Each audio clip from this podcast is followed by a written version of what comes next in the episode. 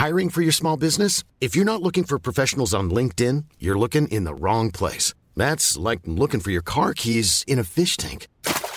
LinkedIn helps you hire professionals you can't find anywhere else, even those who aren't actively searching for a new job but might be open to the perfect role. In a given month, over 70% of LinkedIn users don't even visit other leading job sites. So start looking in the right place. With LinkedIn, you can hire professionals like a professional. Post your free job on linkedin.com slash people today. NoWatch.fm Incredible Web Shows Cette émission vous est proposée avec la participation de la boutique NoWatch. Bonjour à tous et bienvenue sur le Rendez-vous Tech, le podcast bimensuel où on parle technologie, internet et gadgets. Nous sommes en octobre 2011 et c'est l'épisode numéro 71.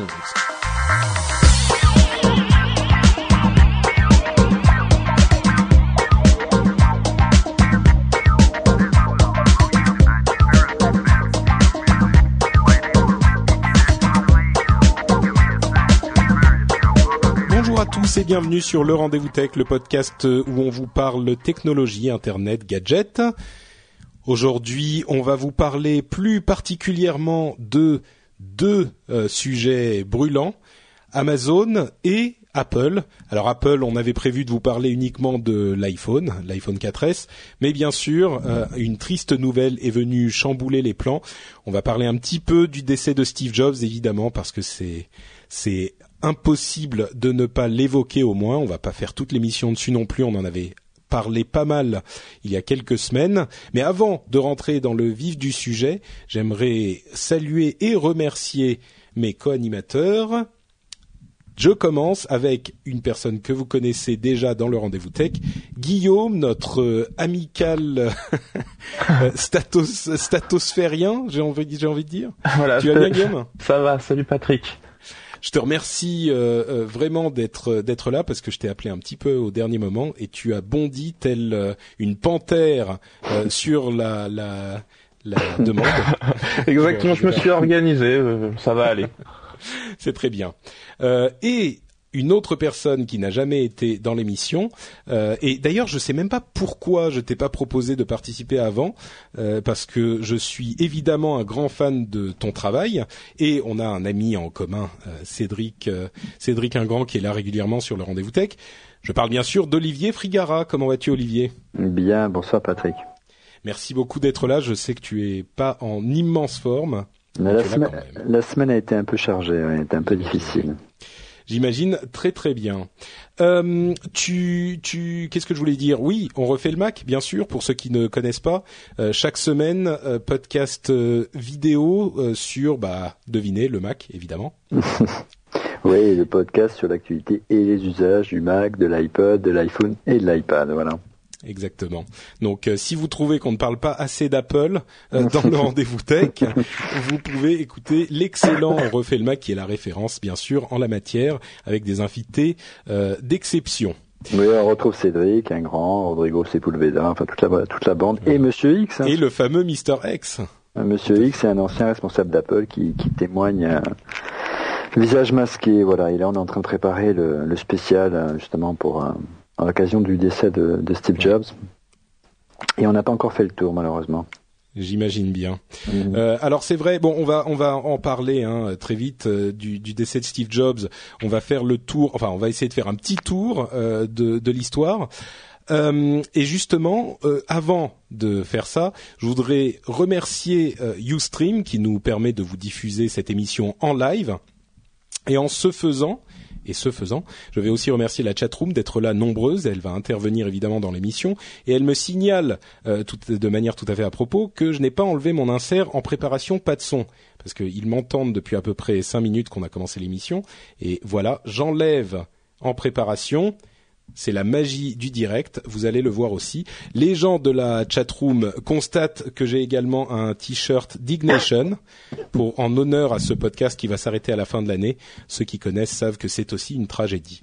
En parlant de tragédie, euh, on va pas non plus sombrer dans le dans le euh, tragique euh, totalement incontrôlé, mais il faut évidemment évoquer le décès de Steve Jobs. Alors première chose à dire, on a on en a parlé assez longuement dans le rendez-vous tech numéro 68 au moment de sa de sa de sa démission. On sentait que sans doute c'était pour des raisons de santé et sans doute euh, ne reviendrait-il jamais euh, chez Apple. Mais euh, c'était donc bon. Dans cet épisode-là, on a parlé beaucoup de Apple, des conséquences dans la société, de nos prédictions pour l'avenir de la société sans Steve Jobs. Mm. Aujourd'hui, on va parler un petit peu plus de l'homme et, et bon, personne n'ignore qu'il est mort jeudi dernier quelques heures seulement après la keynote, enfin la présentation qu'a fait Tim Cook de l'iPhone 4S. Personne n'ignore non plus que ça a provoqué un déluge de réactions dans le monde entier, euh, dans l'industrie tech bien sûr, et euh, en dehors de cette industrie. Pour ceux qui ne qui ne le ne comprennent pas les raisons de ce déluge, il faut bien savoir, on l'avait dit la dernière fois, mais on va le répéter, il faut bien savoir que euh, on est tous des immenses fans de l'industrie tech en général, de l'informatique, de, des ordinateurs et de ce qu'il y a autour. Et Steve Jobs, ceux qui sont peut-être un petit peu plus jeunes ne s'en rendent pas forcément compte, Steve Jobs est un acteur absolument incontournable et un acteur majeur de cette industrie. Donc, ne serait-ce que par cet aspect-là, il est euh, euh, incontournable dans ce comment dire c'était un personnage tellement important que quand il disparaît ça c'est forcément euh, ça provoque forcément des réactions en plus de ça euh, personnage iconoclaste, euh, visionnaire euh, disent beaucoup. J'en fais partie. Je pense qu'il a vraiment une, une, une, une importance spécifique euh, que d'autres n'ont pas et donc à l'origine d'un bon nombre de d'événements très importants dans l'informatique. En tout cas, il y a participé. L'interface graphique avec le Mac, euh, le, le, baladeur, enfin la révolution de la musique avec l'iPod, euh, l'iPhone pour le téléphone, l'iPad pour les tablettes. On, on, peut arguer du fait qu'il n'était pas l'inventeur de tout ça. Bon, il y aurait des débats interminables. mais par contre, il y a participé. Pardon? C'est pas un ingénieur, c'est sûr. Voilà, mais sa vision, sa, sa, ses obsessions, sa, son intransigeance vont laisser une marque sur l'industrie, c'est évident, au même titre que d'autres personnages historiques ou d'autres personnages de la dans d'autres domaines, hein, que ce soit la musique, le cinéma, euh, il y a des gens comme ça qui marquent leur industrie et il en faisait partie. Et bien sûr, un autre élément peut-être qui peut expliquer les raisons de cet engouement euh, aussi important, il était très jeune, il avait 55 ans, euh, il était, on a cette impression que il nous a été enlevé alors je sais plus dans quelle euh, émission dans quel article j'ai lu ça alors qu'il avait encore beaucoup de choses à nous donner euh, hmm. beaucoup de choses à faire dans cette industrie donc bon je le disais on pouvait pas ne pas l'évoquer je vais demander à, à vous deux en commençant peut-être honneur aux, fans euh, par Olivier, puis ensuite à Guillaume qui est un petit peu moins euh, fan d'Apple peut-être, de nous donner votre sentiment, peut-être un témoignage un petit peu plus humain que l'analyse froide euh, sur ce décès, ce que vous avez pensé, ressenti. Et, et, ce que vous pensez encore aujourd'hui oh, bah, Tu l'as très bien résumé, hein, Patrick, à savoir que pour beaucoup d'entre nous, enfin du moins notre génération qui avons grandi euh, dans les 70 et 80, euh, je crois qu'aujourd'hui, euh, si on est là ensemble à discuter ce soir, c'est un peu euh, grâce à Steve Jobs. C'est c'est lui, à l'instar d'un Wozniak à l'époque, qui qui nous ont permis de, de, de s'amuser étant adolescent, étant gamin sur des ordinateurs personnels. Hein, des ordinateurs personnels quand on était enfant, c'était des, ça n'existait pas. C'était des armoires informatiques réservées à, à des cadres de la NASA. voilà, c'est, il faut se projeter un petit peu en arrière pour se rendre compte du chemin parcouru. Mm. Euh, voilà, en dehors de la personnalité du, euh, du, bonhomme, euh, il a rendu possible l'écosystème qu'on connaît aujourd'hui. Alors bien sûr, il n'a pas toujours gagné. Hein. il y avait une rivalité avec IBM, une rivalité avec Windows. Il a beaucoup perdu de bataille. Et puis c'est vrai que depuis qu'il est revenu chez au sein d'Apple à la fin des années 90, il a pris sa revanche. Mais qu'on soit pour, qu'on soit contre, qu'on soit utilisateur de Mac ou de PC, d'iPhone ou d'Android, j'en parlais encore avec avec Cédric Ingrand l'autre jour. Euh, on est unanime sur ce point-là. Euh, si euh, aujourd'hui on prend autant de plaisir aujourd'hui à, utiliser nos PC ou nos Mac, nos Android ou nos iPhones, c'est un peu grâce à Steve Jobs, c'est évident. Hmm. Il y a des gens qui disent dans la chat room, Vramius qui dit comme Mozart, il doit y avoir chez Apple des croquis, des plans sur comment Steve Jobs voyait la suite. Tu crois pas si bien dire, Vramius, il a effectivement laissé, on va dire deux à quatre ans de projet, qui n'était pas le seul à, à imaginer, mais la direction d'Apple est, est, est, établie pour les deux à quatre ans à venir, on va dire. Euh, et, et c'est peut-être Cédric qui disait ça, ou je sais plus, c'était dans Tweet euh, hier. Euh, si quelqu'un critique, enfin si quelqu'un dit dans les deux ou quatre ans à venir, Steve Jobs ne l'aurait pas fait comme ça, c'est évidemment risible parce que il est certain qu'il a prévu tout ça pour les quelques années à venir. Maintenant, ce qui se passe au-delà. Oui, il y a une roadmap qui est établie pour, pour, pour, pour un petit moment. Après, on, a quand même vu quand même que du côté du moins des téléphones, la, concurrence est quand même un petit peu affûtée. Hein Donc les, choses sont un peu moins faciles pour Apple, mais il y a quand mm. même un écosystème qui est là. Euh, euh, des bases euh, solides, une part de marché importante, et puis l'avenir, on l'a vu, même si s'il y a eu beaucoup de déceptions lors de la keynote de la semaine, de cette semaine, hein, c'était pas la mm. semaine dernière, oui c'est la semaine dernière, je perds un peu la notion du temps avec tout ce qui s'est passé cette semaine. Euh, que l'avenir il a, il a, il a placé, il a, il a placé les pions, hein, le cloud, euh, et jusqu'à symboliquement hein, sa dernière intervention publique qui est, qui est l'avenir de l'entreprise, son siège à Cupertino, hein, cette, ce futur siège en forme de, de secoupe volante, volante qui, va atterrir sur le campus de Cupertino. Hmm. Oui, et bien sûr, certainement des choses qu'on ne qu'on ne connaît pas non plus. On ne connaît euh, pas. Mais, mais c'est vrai que quand tu disais tout à l'heure, euh, je suis tout à fait d'accord avec toi. On, en parlait encore euh, ensemble avec l'équipe d'Icriette cet après-midi, qu'on est en train de boucler hein, également dans l'urgence. on a vraiment un sentiment d'inachevé. Hmm. on avait le sentiment comme si c'était des années. Ouais, c'est peut-être un peu ça qui est le plus le plus frustrant. Ouais, ouais le plus frustrant. Il avait 56 ans. Beaucoup de gens sur la, sur la toile le, le, surnommaient Papi, mais 56 ans, c'est jeune. Mm. Euh, alors certainement, le fait d'avoir été... Euh, alors il faut pas non plus avoir une vision trop romantique. Hein, Steve Jobs, il est quand même quelqu'un, et j'en parlais euh, dans un podcast avec Monsieur X, euh, donc euh, l'ancien responsable d'Apple qui intervient dans le podcast. Ah bah c'était quelqu'un de terriblement dur. C'est quelqu'un de terriblement dur, mais d'un autre côté, c'est vrai, on avait l'impression que que ce ce, ce couperet qu'il avait en permanence au-dessus de la tête, ce, risque de mort hein, qui pouvait arriver, pas à tout moment, mais cette rechute qui, qui, qui est finalement arrivée, euh, pour lui était un, était un moteur et, certainement l'a conduit à prendre beaucoup plus de mm. risques que, que s'il n'avait pas été malade, c'est évident.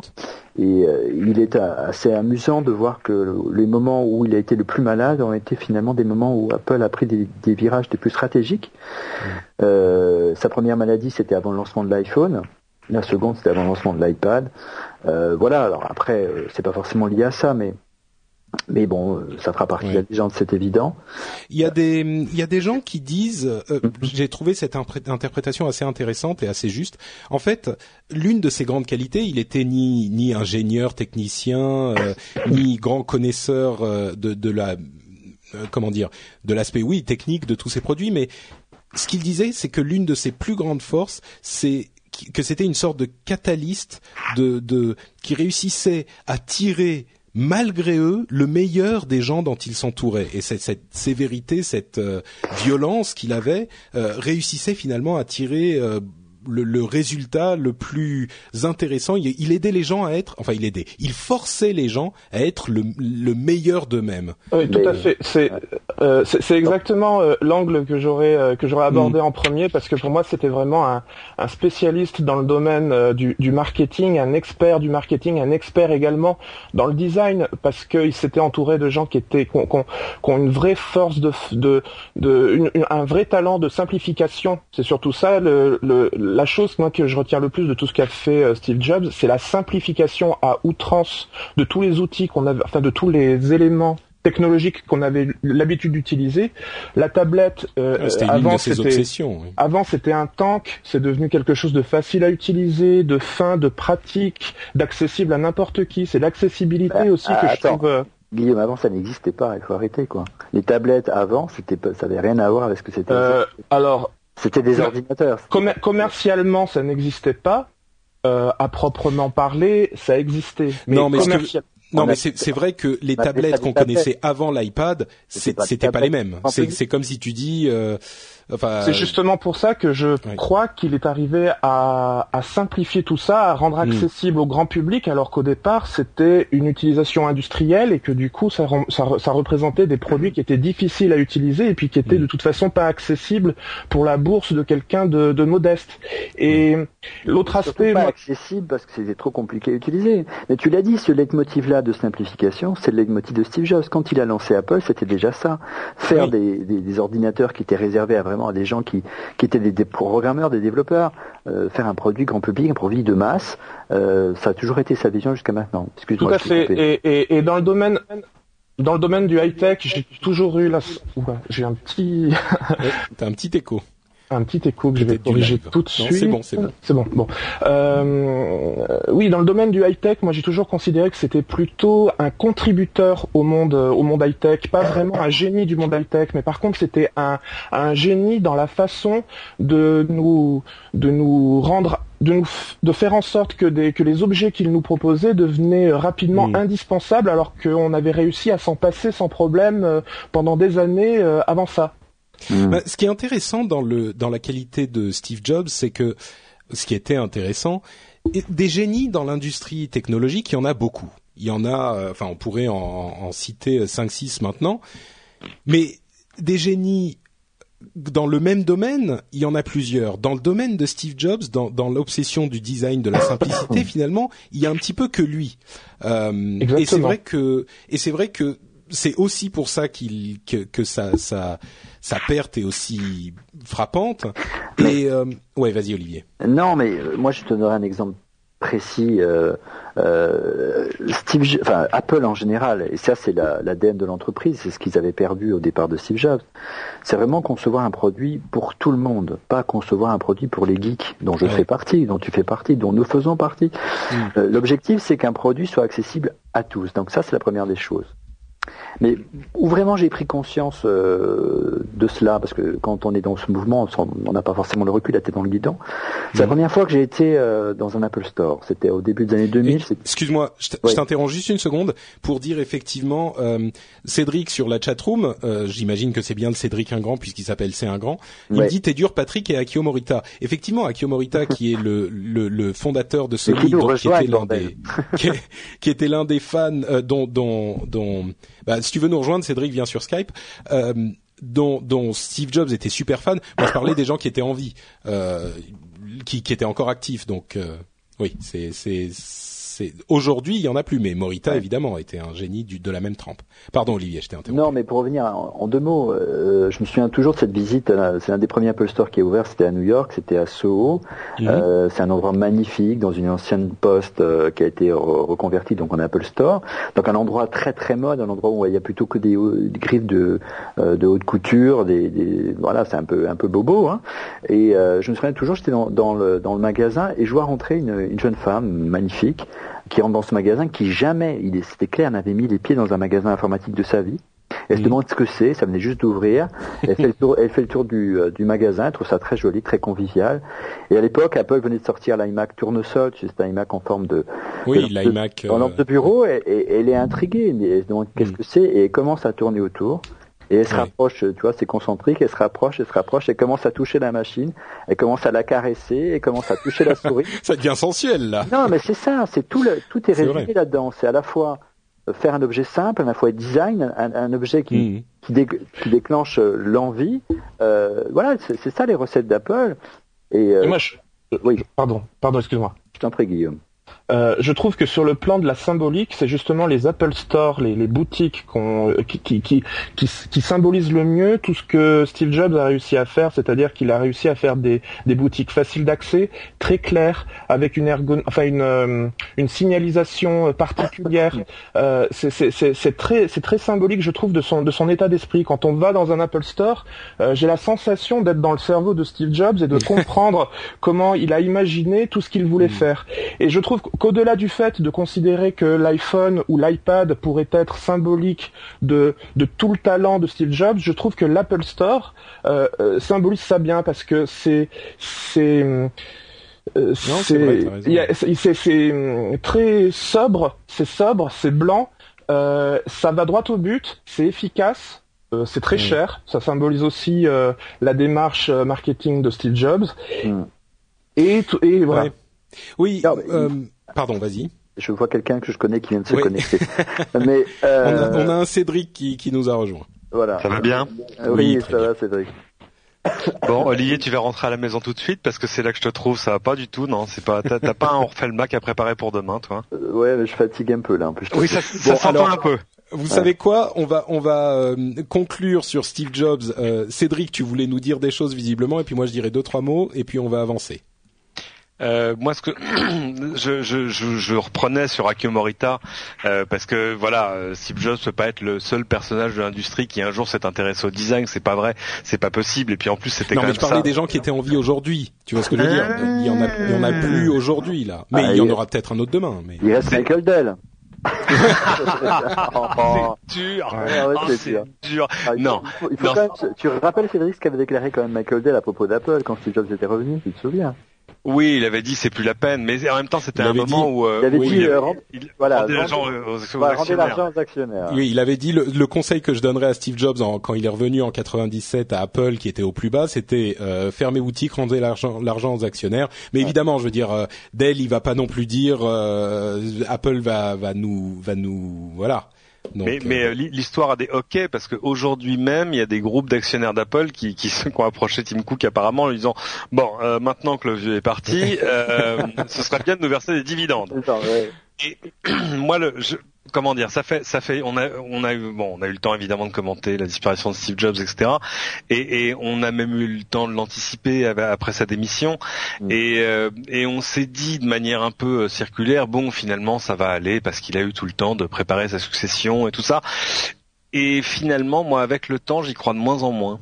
Mm. Euh, je crois de moins en moins à la capacité d'Apple à perpétuer euh, la même chose sans Steve Jobs parce que c'est pas mm. possible. Ce matin, pour tout vous dire, je me suis levé à 5h30 du matin parce que je suis rentré de Tokyo hier soir et que donc je suis complètement décalqué et, euh, et j'ai commencé à taper un mail à Olivier et puis euh, le mail il a fini par faire huit paragraphes et finalement je l'ai copié-collé sur Google Plus en le mettant avec un plus Olivier Segara, note de service. Celui où tu as celui où as fait référence à l'article de euh, Harrington, non? Oui, absolument. Euh, et qui d'ailleurs lui-même faisait, on, tourne en rond décidément parce que lui faisait aussi référence à un autre papier qui faisait référence à Sony, euh, qui disait Sony sans Akio Morita, bah c'est plus pareil. Et bah là c'est pareil. Et, l'analogie que j'ai prise ce matin, c'était de dire, euh, c'est comme imaginer les Rolling Stones sans, Mick Jagger, c'est-à-dire que la musique sera super, mais est-ce qu'on prendra sa place pour aller au concert? C'est quand même pas sûr. Et, euh, et non, je, je je vois pas comment ils vont arriver à faire la même chose parce qu'il y a y a plus le personnage central, il y a plus le gay gatekeeper, celui qui dit oui, celui qui dit non, et celui qui a la capacité de, oui, de dire oui ou de dire non à tout le monde. Tim Cook, ben, à un moment là, il va s'apercevoir qu'il a un conseil d'administration. Quoi. Ben, on va voir. Il va, oui, non, c'est sûr. C'est très possible. Bon, on verra dans, dans quelques années parce que pour les deux ou trois prochaines années, on est tranquille. Euh, je vais. Ah, ah, ah, ah, oui, parce que bah, on, a lu des papiers sur euh, Steve Jobs a laissé une roadmap pour 10 ans. Alors ça, on, j'aime bien. Non, 10 ans certainement pas. Et puis de toute façon, même s'il a écrit sa, ses consignes, euh, comme les, la situation change au bout de quelques années, forcément, il faut, faut la personne qui est là pour prendre les décisions. Peut-être qu'il s'est euh, infiltré dans Siri sur tous les iPhones et qu'il se mette en réseau pour recréer le, le, le, cerveau de Steve Jobs. Non, mais pour pour rassurer Cédric, euh, parce qu'il faut quand même rassurer Cédric un petit peu ce soir, euh, il y, y, avait quand même un, un, problème qui se, qui se, profilait là dans les, dans les mois et les années qui venaient. Euh, Jusqu'à maintenant, c'est vrai que Steve Jobs était non seulement la figure tutélaire hein, d'Apple, mais en plus, ça fonctionnait dans la mesure où Apple n'était pas le leader du marché, était toujours le, le pas le vilain petit canard, mais le trublion qui venait tout bousculer. On l'a vu avec l'iPhone, on l'a vu avec l'iPod, et on l'a vu différemment avec l'iPad parce que là il n'y avait pas de marché. Le marché baladeur il existait, le marché du smartphone il baladait, il, baladait. Non, il fonctionnait. je fatigue. Mais celui du, du, de la tablette, par contre, euh, il a fallu l'inventer quasiment le marché. Ça au moins il a inventé le marché grand public. Euh, le problème qui se posait de toute façon avec ou avec avec ou sans Steve, moi j'aurais préféré bien sûr que Steve continue. Hein et longtemps, euh, c'est que euh, il, il, va falloir qu'Apple apprenne à, euh, à, à, garder ses, ses valeurs d'innovation tout en étant leader du marché. Et ça, souvent, c'est pas très compatible. On l'a vu avec Microsoft un, temps, euh, lorsqu'ils sont devenus leaders, eh ben, à un moment donné, ça ronronne, et, et on loupe les, les généralement les les oui mais oui c'est sûr mais les grands les, grands virages technologiques hmm. c'est là où il faut être très vigilant vers Apple alors c'est sûr que que, que Steve Jobs c'était c'était c'était c'était le meilleur VRP d'Apple c'était son âme euh, bon, on peut penser que Tim Cook quand même a travaillé pendant plus d'une douzaine d'années, 15 ans presque avec lui maintenant. Donc on peut penser qu'il a été euh, qu'il a été bien euh, formé, mais il est évident, et là je, je, rejoins Cédric, que ce qui va nous manquer, c'est les, c'est les keynotes. Quoi. Les keynotes, c'était un spectacle, c'était un vrai régal. C'est sûr. Et, euh, et, que ça va être vraiment différent, euh, surtout quand on a vu la dernière, et que qu'on le veuille, qu'on peut dire tout ce qu'on veut sur Tim Cook, il est brillant, c'est un champion du monde du supply chain, mais c'est pas un, il n'a pas l'aura d'un Steve Jobs. Et là, mm. peut-être il y a quelque chose à faire. Et là, on revient à la discussion ce matin de, de notre ami euh, Cédric, et effectivement, voir si, si un Jonathan Ive serait pas plus un, un quelqu'un qui serait euh, plus apte à, justement à faire ses grandes messes, parce que c'est plus un homme de produit qu'un homme du marketing ou qu'un homme euh, mm. euh des usines. Oui, je sais pas. Tim Cook, on l'a pas vraiment vu en dehors de l'ombre de Steve Jobs. Donc euh, peut-être que maintenant il va se révéler. Guillaume, je vais te donner la parole dans, dans deux secondes, juste pour poser une question à Cédric, euh, mhm. qui, qui, nous vient de la chat room. Euh, mhm. Nicolas 4271 demande. Et donc Cédric, tu n'achèteras pas la, la, la TV d'Apple dont tu nous parles depuis des, des mois? Attends, tu, tu, tu es en train, Patrick, tu es en train de me confondre avec Pascal Mabille, euh, qui, qui, lui a, qui lui a dit si Steve s'en va, je, je n'achèterai même pas le nouvel iPhone. Non, mais parce que tu dis oui, ça sera plus la même chose, donc je pose simplement la ah, question. Non, non, mais moi, c'est c'est pas c'est pas pour moi que je m'inquiète. c'est pour Apple. Euh, et, et euh, c'est en, plus ils vont se retrouver face à des, des, choses qui ne leur sont pas forcément arrivées jusque là. D'abord avoir, euh, tu vois, le spectre de Steve Jobs en se demandant mais qu'est-ce que Steve aurait fait à cet instant précis? Et se retrouver dans une position qui est... de, de Steve et Claire va arriver et ça va être certains qui vont dire non Steve aurait fait ça et d'autres qui ah, vont dire Steve aurait fait ah, ça. ça ça, va être le, le, le, sujet de conversation tous les jours dans les couloirs, dans les couloirs d'Apple. C'est, ce sera et à, l'extérieur, ce sera ceci ne serait jamais arrivé si Steve était encore là, de manière euh, mais systématique, parce qu'évidemment c'est improuvable. Et, et, et, en plus, ils vont se retrouver dans, un, dans une position qui, un truc qui leur est jamais arrivé depuis dix ans, c'est-à-dire la peur de l'échec. La paralysie face à la peur de l'échec. On va faire ça, mais c'est gonflé, et si ça marche pas, on va se planter. Et si on se plante, bah, et si on se plante, on aura trahi la mémoire de Steve. Enfin, c'est terrible. C'est terrible. C'est le syndrome aussi du leader, hein, Cédric. Ça, hein, Exactement. C'est le, c'est un truc qui est connu. Hein. Il y a des bouquins là-dessus. C'est le dilemme, le, dilemme de l'innovateur. Pourquoi est-ce que Microsoft a ralenti à un moment? C'est parce que euh, Olivier a raison. Ils étaient leaders, mais surtout, par exemple, ils avaient une, tout à coup, ils avaient une base installée. C'est-à-dire des centaines de millions de personnes qui avaient déjà leur logiciel. Donc, il fallait que le nouveau soit nouveau, mais déplace pas à ceux qui, à ceux qui avaient déjà l'ancien. Et euh, en ce sens, moi, j'ai analysé la keynote de mardi dernier comme ça, comme déjà quelque chose qui ressemble à un coup de frein parce qu'avoir attendu 16 mois pour lancer un iPhone 4S, je suis désolé, hmm. c'est pas ça pour moi la ah, d'Apple. Bon, ça on, va écoutez, on va en débattre dans deux minutes. Je vais juste euh, redonner la parole à Guillaume qui le pauvre est très timide et il en place pas une. Donc euh, vas-y, tu, voulais dire quelque chose il y a 10 minutes. laisse pas faire. Dans, dans une moindre mesure, ce que je voulais dire, c'était oui, dans une moindre mesure, pour faire une analogie par rapport au charisme qu'on pouvait observer de la part de, Steve Jobs pendant les conférences, les keynotes. Euh, je trouve que lorsque Steve Ballmer a remplacé Bill Gates, on a également perdu quelque chose en termes de charisme que je suis pas arrivé à retrouver lorsque je regardais les conférences Microsoft. Oui, ça c'est sûr. Et euh, du coup, je, je, je retrouve ah bah. une certaine similitude, même si évidemment Bill Gates euh, n'est pas mort, mais euh, je, je, trouve que par rapport à l'attrait qu'on pouvait avoir aux conférences, enfin, au, voilà, on, on, a perdu quelque chose, et c'est comme si euh, la, la personnalité de, de Bill Gates a elle aussi disparu. C'est un, c'est un, c'est un dinosaure qui disparaît des, des, des, des de l'actualité high tech en quelque sorte. Mm. Donc là, on a un deuxième très, enfin, un très grand dinosaure qui a disparu en même temps. Moi, je trouve que évidemment, un très grand dinosaure, ça m'évoque des images de brontosaures. ouais, c'est clair. Non, mais c'est vrai. Euh, Steve, Steve, euh, pardon, Bill Gates avait un charisme euh, euh, discret que n'avait pas. Non, pas un Ok. Non, ok. Le, un charisme et le mauvais Gates avait une présence. Il avait une présence que que que, que n'a pas euh, Balmer. Balmer, il fait vraiment VRP, genre je viens de vendre des des, des, des aspirateurs.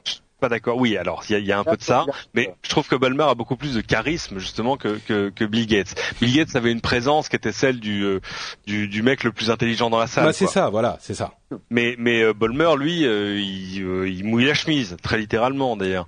Même même si je me suis fait un paquet de keynotes de Bill Gates aussi à CES à Las Vegas. Euh, je, je, me, je me souviens pas avoir écrasé des larmes, enfin tout ça quoi. Hein. Non, mais Bill Gates, tu l'écoutes. Bill Gates quand il parle, tu l'écoutes. Bolmer, c'est un petit peu, euh, tu te dis oula, mais qu'est-ce qu'il est en train de faire ce mec euh... Bill Gates, je trouvais que. Euh, oui, on, on, va peut-être pas partir sur euh, Bill Gates et Steve Ballmer. On s'éloigne vraiment de, de même si c'est très intéressant. Ah, Guillaume, je t'interromps, donc je te laisse finir et puis après. Euh, mais je trouvais juste que Bill Gates avait de l'humour. Moi, de, de, ce que je me souviens des, des, conférences que je regardais, Bill Gates avait de l'humour. Et Steve Ballmer, à part euh, la conférence initiale de son intronisation, où il a couru dans tous les sens, où il sautillait comme un cabri euh, partout sur scène, euh, j'ai trouvé ça drôle. Mais par la suite, lorsque je regardais, il faut qu'il arrête les produits stupéfiants. C'est aussi simple que ça. Hein. voilà. Voilà, c'est tout. Mais, ouais, bon.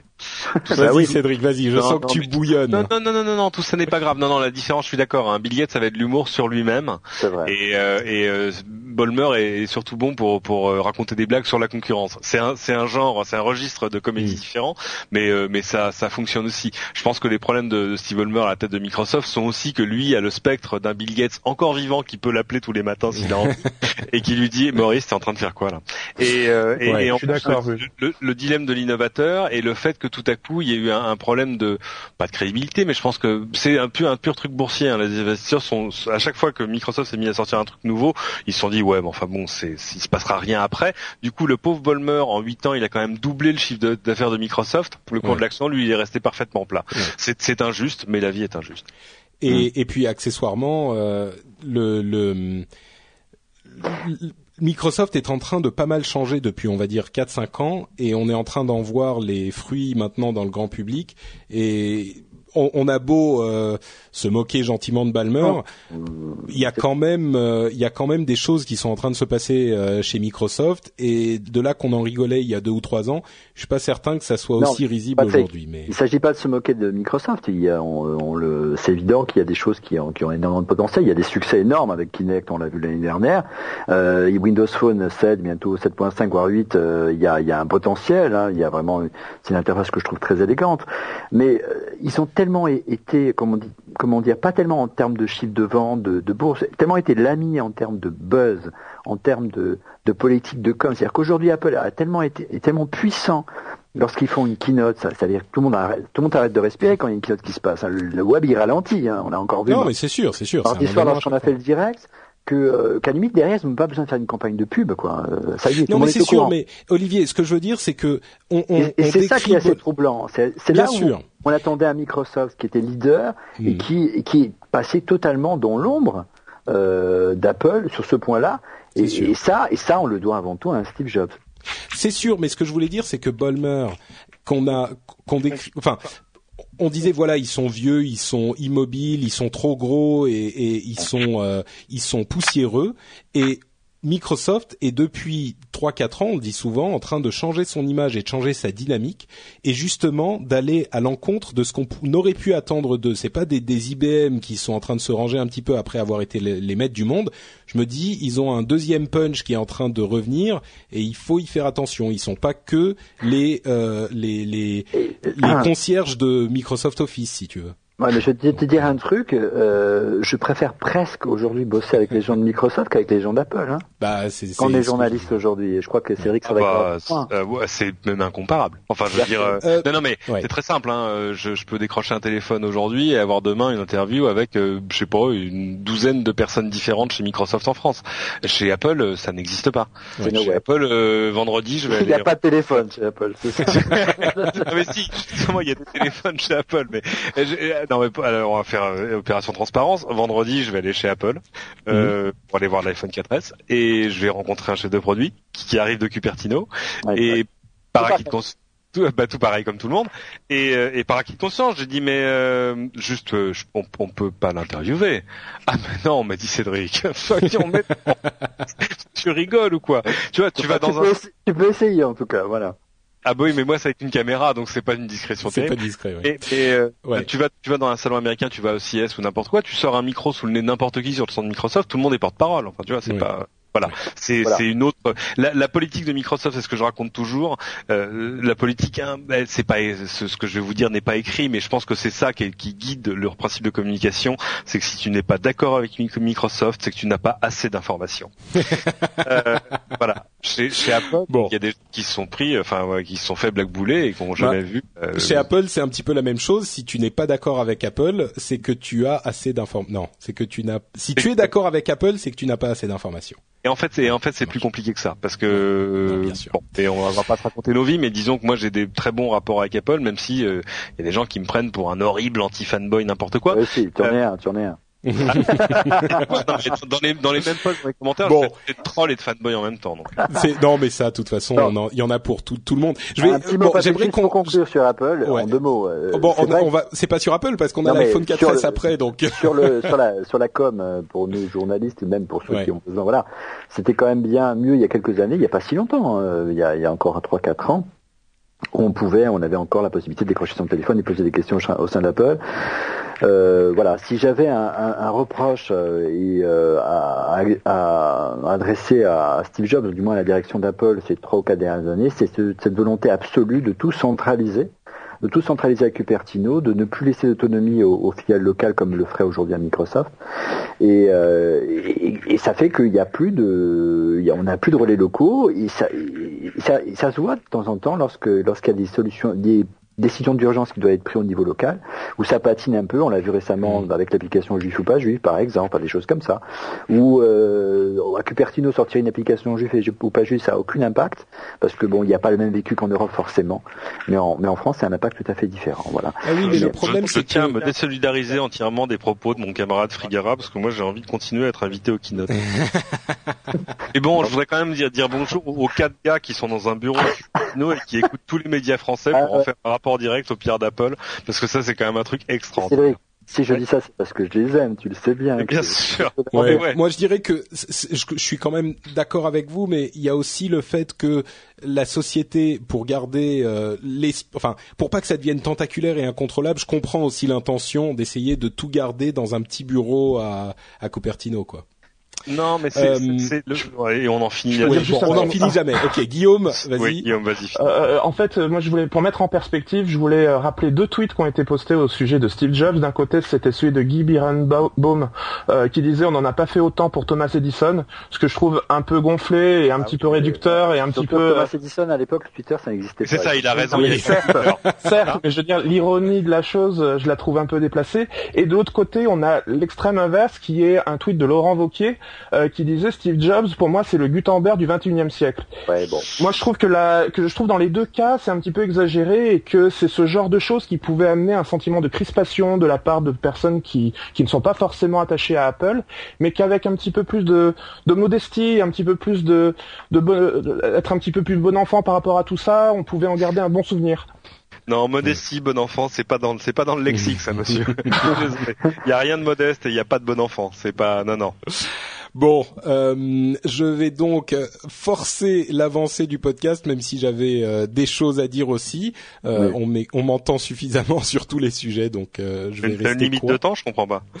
Non, mais bon, euh, Olivier est fatigué, tout ça. Non, mais vas-y, vas-y. Euh, non, alors bon, le seul truc que je dirais, c'est que, euh, en fait, non. Ce que je voulais vraiment dire sur Steve Jobs, je l'ai dit, c'était en anglais sur mon blog euh, Mm. patrickbeja.com, et, hum, et et ce qui m'a vraiment marqué.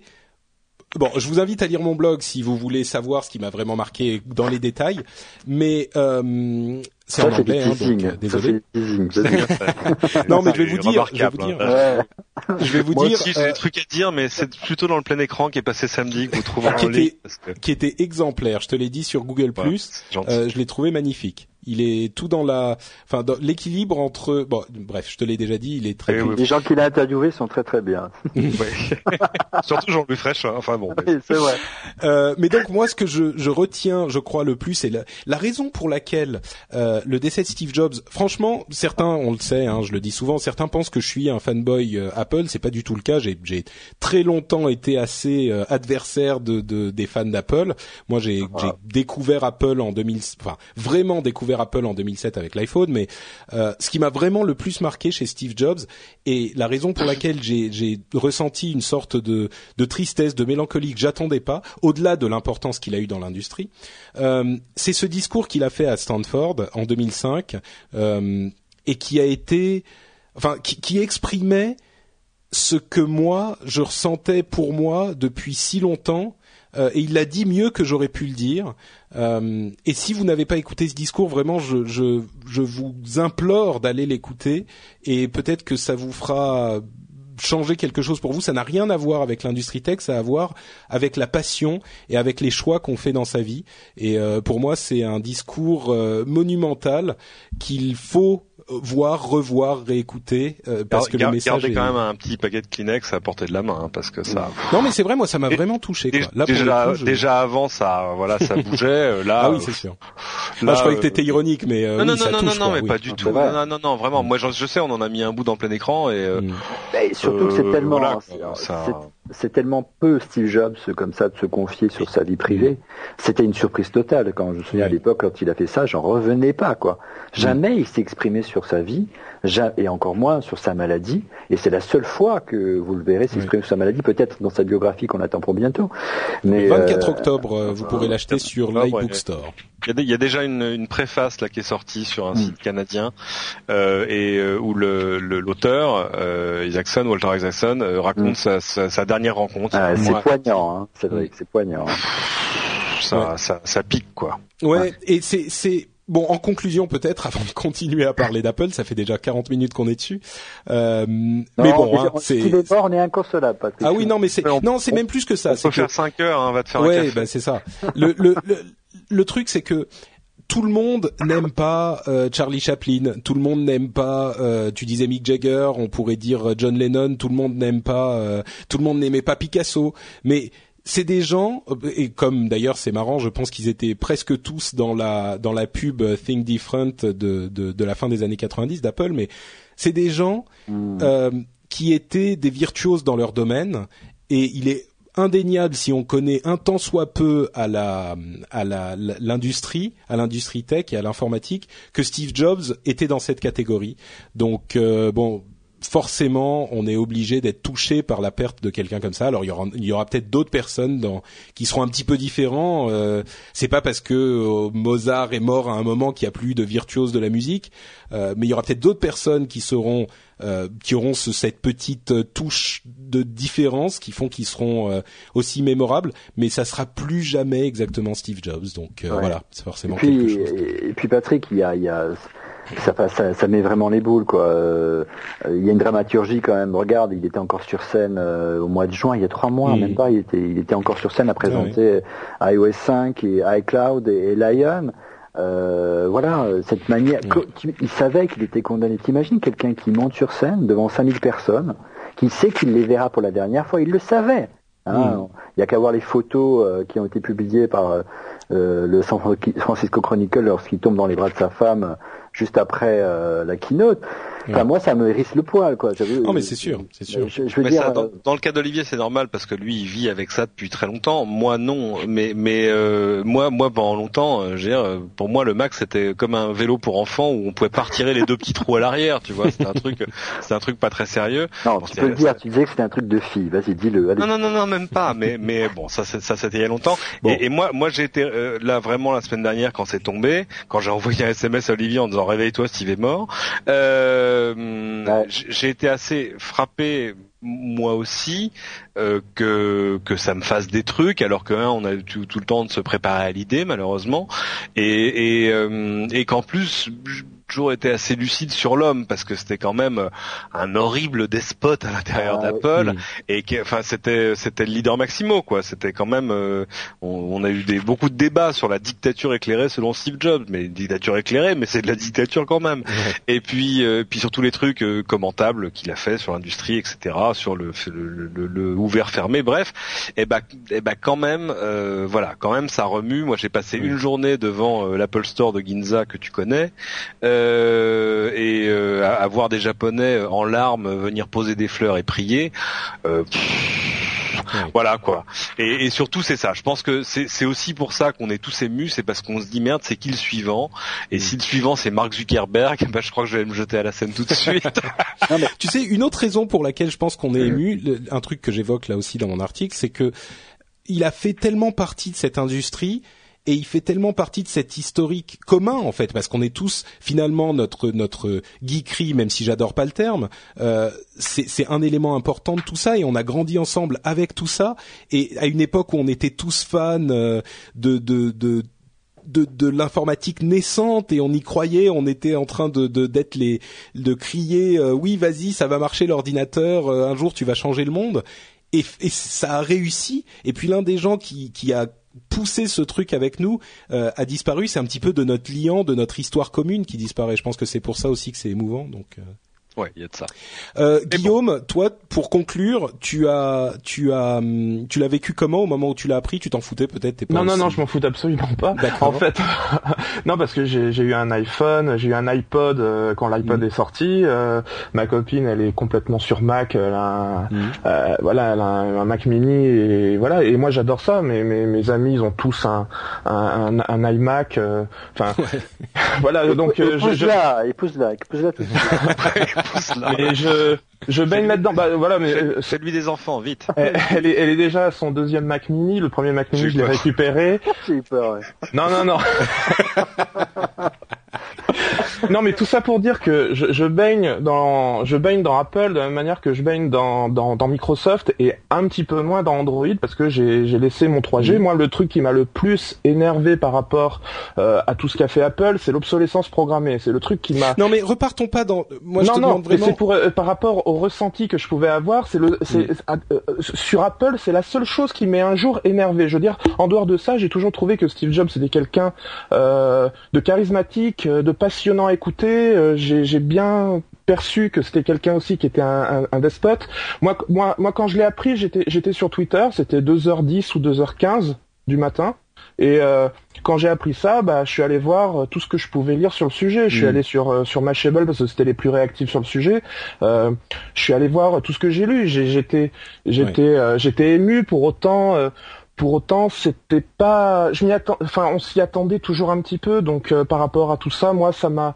Euh, comme comme je suis passé du côté euh, Android récemment, j'avais j'avais pas un attachement si profond à la marque et pour autant la marque elle est dans mon quotidien. Donc hmm. quelque part, tout ça faisait que bah c'est une page qui se tourne. par rapport à la maladie de Steve Jobs, on pouvait être ému effectivement, mais je n'étais pas ému par rapport à la à la disparition du visionnaire, parce que je me disais effectivement, comme tu disais tout à l'heure, Patrick, des, visionnaires, il y en aura d'autres plus tard. Ou comme je disais dans la chatroom, moi pour moi, quelqu'un comme Sergey Brin, je pense que dans dix ans, euh, ça sera quelqu'un qui sera au moins autant visionnaire et qui parviendra à mettre en avant des choses au moins aussi exceptionnelles et aussi passionnantes. Parce que moi, faut voir aussi que moi, je suis plutôt un je suis plutôt dans le marketing, je suis consultant en web analytique, j'adore les statistiques. Donc tout ce qui a un rapport à Google, moi, je trouve que c'est passionnant et que le rapport que j'ai à Apple, ben moi je trouvais que les produits étaient beaux, mais, mais je ne les trouvais pas forcément les plus pratiques pour moi pour mon utilisation personnelle parce que depuis que je suis gosse, je suis sur des ordinateurs Microsoft, enfin sur des, je suis sur un système d'exploitation Microsoft et que quand je passe sur Mac, bah on m'entend toujours un peu râler, même lorsque j'utilise le, le vieux ah, Ça t'es pas le seul, c'est sûr. Oui. Voilà, mais par rapport à Steve Jobs, ce que j'ai ressenti, j'ai pas ressenti vraiment de la tristesse, mais j'ai eu envie de, de, rendre hommage. Donc euh, hmm. j'ai lu tout ce que j'ai pu lire. C'était ma façon aussi de rendre un petit peu hommage. Et puis hmm. dernière petite chose, hier soir sur euh, Capital, dans Capital sur M6, il y avait, il y avait un reportage que j'ai trouvé relativement bien fait, qui était en fin d'émission. C'était une grosse demi-heure, je crois, consacrée à Steve Jobs, où on revoyait euh, son histoire de, de A à Z. Et autant je savais tout ce qu'il avait fait à partir de l'iPod, je savais, j'avais suivi parce que moi je suis quand même toutes les keynotes Apple parce que je trouve ça passionnant de voir un orateur euh, aussi, euh, aussi talentueux. Ça me, j'adorais ça. Et par contre, tout ce qui s'est passé avant euh, l'iPod, pourtant j'ai connu Next quand j'étais euh, quand j'étais adolescent, j'ai connu Next. Euh, tout ça, Next, je savais pas que c'était lui. Il y a des choses, je ne savais pas que ça ça venait de lui à la base. Et puis le, le, la relation qu'il pouvait y avoir entre Steve Jobs et Steve Wozniak, je trouvais que c'était passionnant de se rendre compte qu'il y avait d'un côté celui qui était convaincu qu'il fallait essayer de commercialiser tout ça, et de l'autre celui qui était plutôt le le le le enfin plutôt le l'expert technique qui lui n'était pas convaincu que ça soit commercialisable. Voilà, donc ça, cette, cette dualité, je trouvais ça passionnant. C'était de fait la meilleure partie du reportage d'M6 parce que mais bon mais on y, on y a découvert surtout euh, quelqu'un de merveilleux dans le reportage c'est un, journaliste qui s'appelle Olivier Frigrard. c'est j'étais frappé il te ressemble hein. euh, je voudrais juste répondre à la chat room euh, il y a euh, Nessoua et Vramius qui sont en train de, répondre l'un l'autre en disant euh, Apple n'a rien inventé c'est c'est Apple ne fait que du marketing etc. Je pense sincèrement que ou alors il y a d'autres personnes derrière Steve Jobs, qui des, des ingénieurs qui fabriquent les trucs. Ou au moment de l'iPod, euh, il y avait d'autres lecteurs MP3, ils n'ont rien inventé, etc. Euh, encore une fois, c'est assez, hum, assez, comment dire, terrifiant de voir qu'il y a des gens qui ne connaissent pas vraiment l'histoire. Euh, évidemment qu'il y avait des lecteurs MP3 avant l'iPod, mais c'est l'iPod qui a réussi. Euh, Edison n'a pas inventé le cinéma. Euh, enfin, si tu veux, on, ne prétend pas que Steve Jobs a inventé certaines choses, mais il y a quand même, après avoir débusqué euh, l'interface graphique l'interface graphique qui a fait toute l'informatique à partir de 1984, après avoir euh, réinventé l'industrie du, du, du, de la musique, parce que c'est pas à coup de marketing, il te, il te convainc pas contre ton gré d'acheter un produit, tu l'achètes parce que tu en as envie. Euh, après avoir réinventé l'industrie du téléphone, après avoir être en train de réinventer l'industrie de la tablette, au bout d'un moment, ne pas accepter qu'il y a un truc différent et un truc spécial euh, chez ce mec-là, c'est vraiment se mettre un petit peu des œillères, euh, même pas des œillères, se mettre euh, un machin qu'on se met dans l'avion pour dormir sur les yeux, quoi. Donc. J'aime bien la, la, citation de Sylvia Todd sur le sur le aide-moi sur le chat, je fatigue, euh, où il dit sans job nous serions encore sous MS-DOS, c'est bien résumé. Non, mais certainement pas. Je veux dire, l'informatique aurait, l'informatique aurait continué à évoluer sans Jobs, et, et peut-être même qu'on serait arrivé au même résultat. Mais le fait est que dans l'état actuel des choses aujourd'hui, euh, Steve Jobs a contribué à toutes ces choses-là et à tellement de choses différentes qu'il est difficile de ne pas lui reconnaître euh, sa part de. Oui, c'est dur de dire non, mais finalement ce mec c'est un imposteur. Bah oui. Moi je vous dis, tout ça c'est du flanc. À propos d'imposteur, iPhone 4S. euh... ah, transition. Ah ouais. Excellente transition. iPhone 4S, que celui qu'on appellera le début de la fin. Euh, non, non, parce qu'il va, il va se vendre. Je suis pas inquiet, mais je, suis, je suis juste déçu. Je suis pas inquiet. Voilà. On va voir si le même discours vendredi devant les gens d'Apple. Hein. ah mais euh, je, bon, oui, c'est bon. Euh... Bah, L'iPhone 4. Alors, pour ceux qui n'auraient pas suivi ce qui se passe avec l'iPhone 4S, euh, en gros, beaucoup de gens attendaient une, un modèle entièrement nouveau, redesigné et avec beaucoup de, de, de nouveautés, peut-être un modèle qui existe, un écran différent. On peut déjà appeler l'iPhone 5. Voilà, ou, ou l'iPhone 6 parce que ça sera peut-être, le, tu vois, c'est le sixième modèle. Mais euh, et on peut passer de 4 à 6. Pardon? On peut passer de 4 à 6. Ah bah, tu sais, ils sont passés de 1 à 3G, donc. Euh... non, bon, bref. Bon, bref, peu importe. Euh, finalement, pas d'écran plus grand, pas de nouveau design. Ils reprennent le design de l'iPhone 4. Ils mhm. y ajoutent un, euh, un appareil photo de bien meilleure qualité qui commence à rivaliser avec les appareils photo numériques euh, qu'on connaît, enfin les petits qu'on met dans sa poche, ce qu'on appelle les point and click. Euh, il a un processeur plus rapide et Surtout, il a cet assistant magique qui vous comprend et qui travaille pour vous, qui s'appelle Siri, auquel vous pouvez parler, donc vous parlez à votre téléphone et il va déplacer vos rendez-vous, euh, faire des notes, euh, vous mettre des, euh, rappels de prendre des fleurs quand vous quittez votre maison, vous lui demandez simplement et il va le faire pour vous. C'est une sorte d'intelligence artificielle et une, une compréhension de, de la voix, de la parole euh, assez développée, qui en théorie est euh, presque magique parce que ça fonctionne beaucoup mieux que tout ce qui a été fait jusqu'à maintenant. Euh, la, la, le message d'Apple précisant avec force répétition que il y a déjà des systèmes entre parenthèses Android qui comprennent votre ce que vous dites, mm-hmm. mais il y a peu de systèmes qui comprennent ce que vous voulez dire. Je ne sais pas si ça si c'est cohérent en français. C'est comme Google, quoi. Euh, voilà. donc, donc il, il, y a beaucoup de gens qui vont pouvoir noter, par exemple, euh, je voudrais acheter du pain, mais il y a peu de gens, il y a peu de, de systèmes, enfin, il y a que celui de Siri, qui va comprendre ah alors il veut euh, faire quoi? Acheter un truc. Ok acheter un truc euh, du pain. Alors je vais noter ne pas euh, oublier d'acheter du pain et je vais le mettre au bon endroit au bon moment sur la bonne note. En fait concrètement il y a une analyse sémantique qui est plus poussée c'est-à-dire que il ne cherche plus à comprendre des mots il cherche à, à comprendre tout l'environnement qu'il y a autour des mots donc en gros, si on lui dit euh, déplace mon rendez-vous à euh, 4 heures, eh ben il se rend compte que ah oui, alors mon rendez-vous c'est sans doute celui qui arrive maintenant, donc c'est le prochain. Euh, là, il est 2 heures, on va le déplacer à 4 heures et en même temps, il va vous proposer d'envoyer un SMS à la personne, aux trois ou quatre personnes qui sont dans le rendez-vous. Donc voilà, il va analyser ce que vous dites. Pardon, excuse-moi. On, commence tout juste à toucher du doigt à l'intelligence artificielle. Jusqu'à maintenant, on en parlait, mais c'était jamais vraiment ça. Mais là, on commence tout juste, tout juste à entrevoir ce que ça pourrait devenir. Alors deux choses qu'il faut dire pour être euh, vraiment complet. Il n'y a pas de raison que, enfin a priori, on ne sait pas vraiment, mais a priori, il n'y a pas de raison que cette euh, technologie ne fonctionne pas dans l'iPhone 4 autre le fait que le fait qu'Apple veut vendre des iPhone 4S. Exactement. Apple a décidé que ça ne marcherait pas dans le 4, alors que dans le 4 il y a bien le composant DSP qui, qui va bien. Il n'y a, pas de problème de puissance de calcul. Faut a priori, on ne sait pas, mais a priori. Arrêtez. Non mais euh... on ne sait pas. C'était déjà euh, alors, juste... 3G, 3GS, il n'y avait pas la reconnaissance locale entre le 3G et le 3GS effectivement.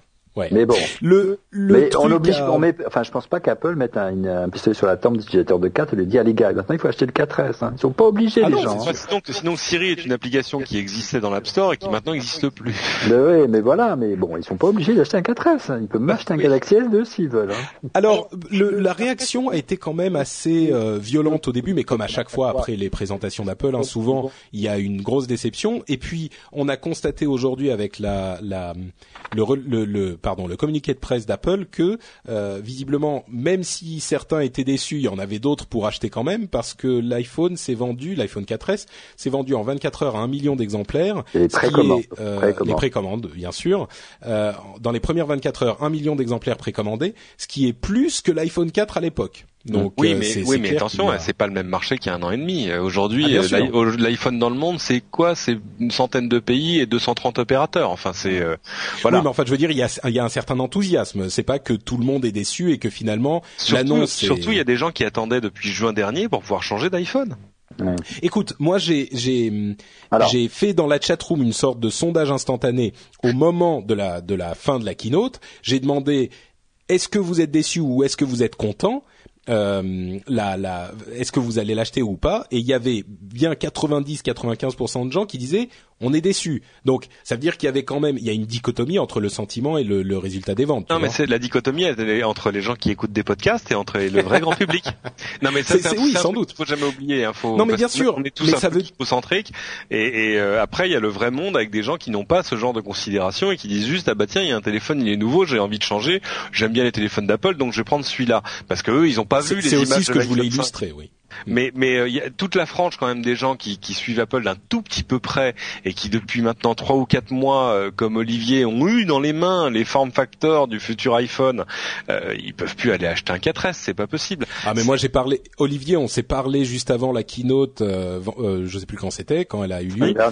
Et et j'essayais de te dire que peut-être l'iPhone 5 et cette ce form factor, c'est c'est c'est ces étuis d'iPhone 5 étaient pour un prototype qui ne serait peut-être pas disponible ce jour-là.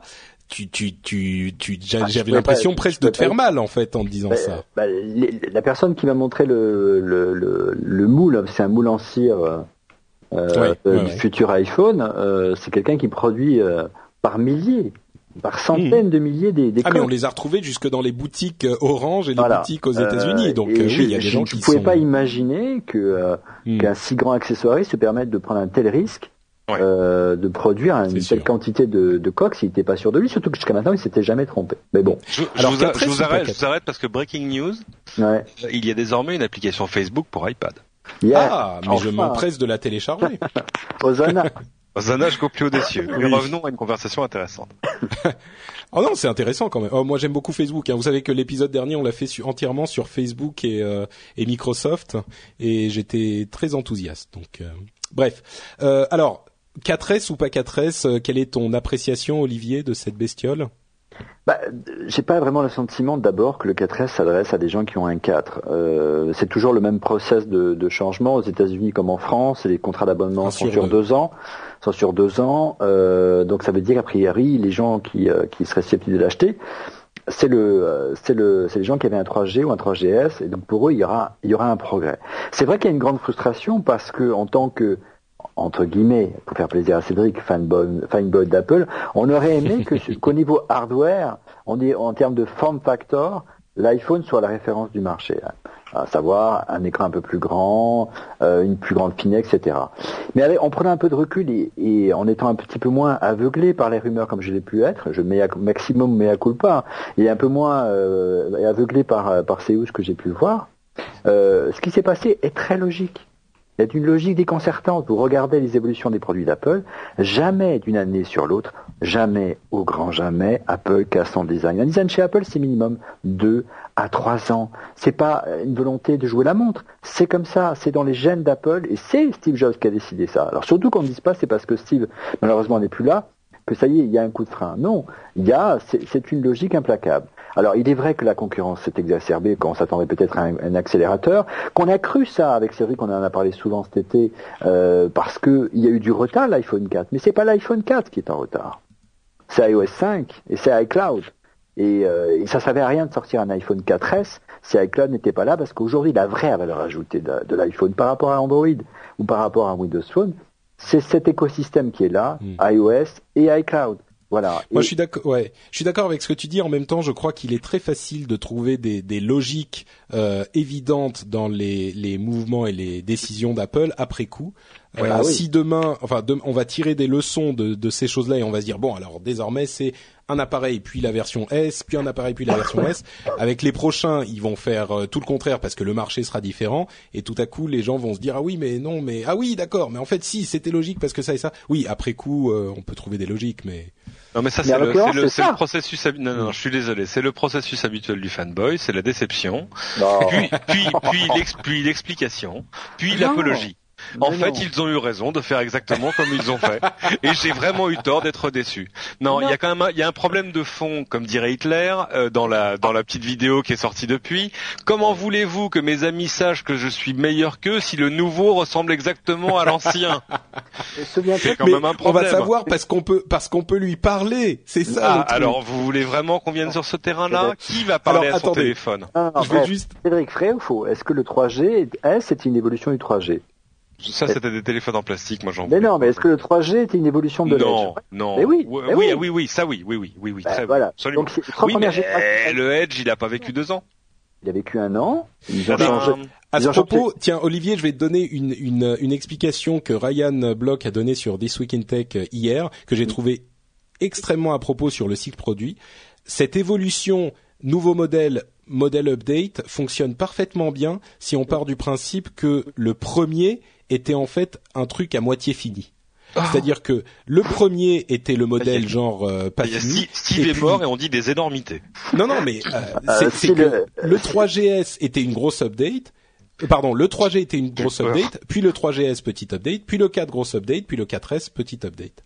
Non, on peut Ça pas dire ça. On peut pas Non, dire ça. bon d'accord, ça te convient pas. Non, mais l'E- l'Edge était conçu pour, le, pour, pour un territoire qui est le territoire américain, à la première Comme version de Siri. l'iPhone 1. voilà, euh, un territoire où il n'y avait pas à l'époque euh, de, de relais 3G, et, euh, et que si effectivement ils avaient, ils étaient un peu moins américano-centriques euh, chez Apple, ils se sont rendus compte qu'il y avait des pays, des pays en Europe, hein, plein de pays en Europe avec plein de consommateurs avec la 3G, ils auraient sorti un iPhone 3G tout de suite.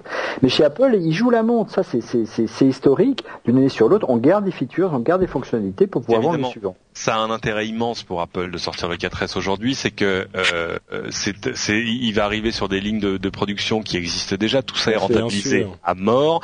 Les puces euh, leur coûtent moins cher que l'année dernière. Le processeur doit pas leur coûter bien plus cher.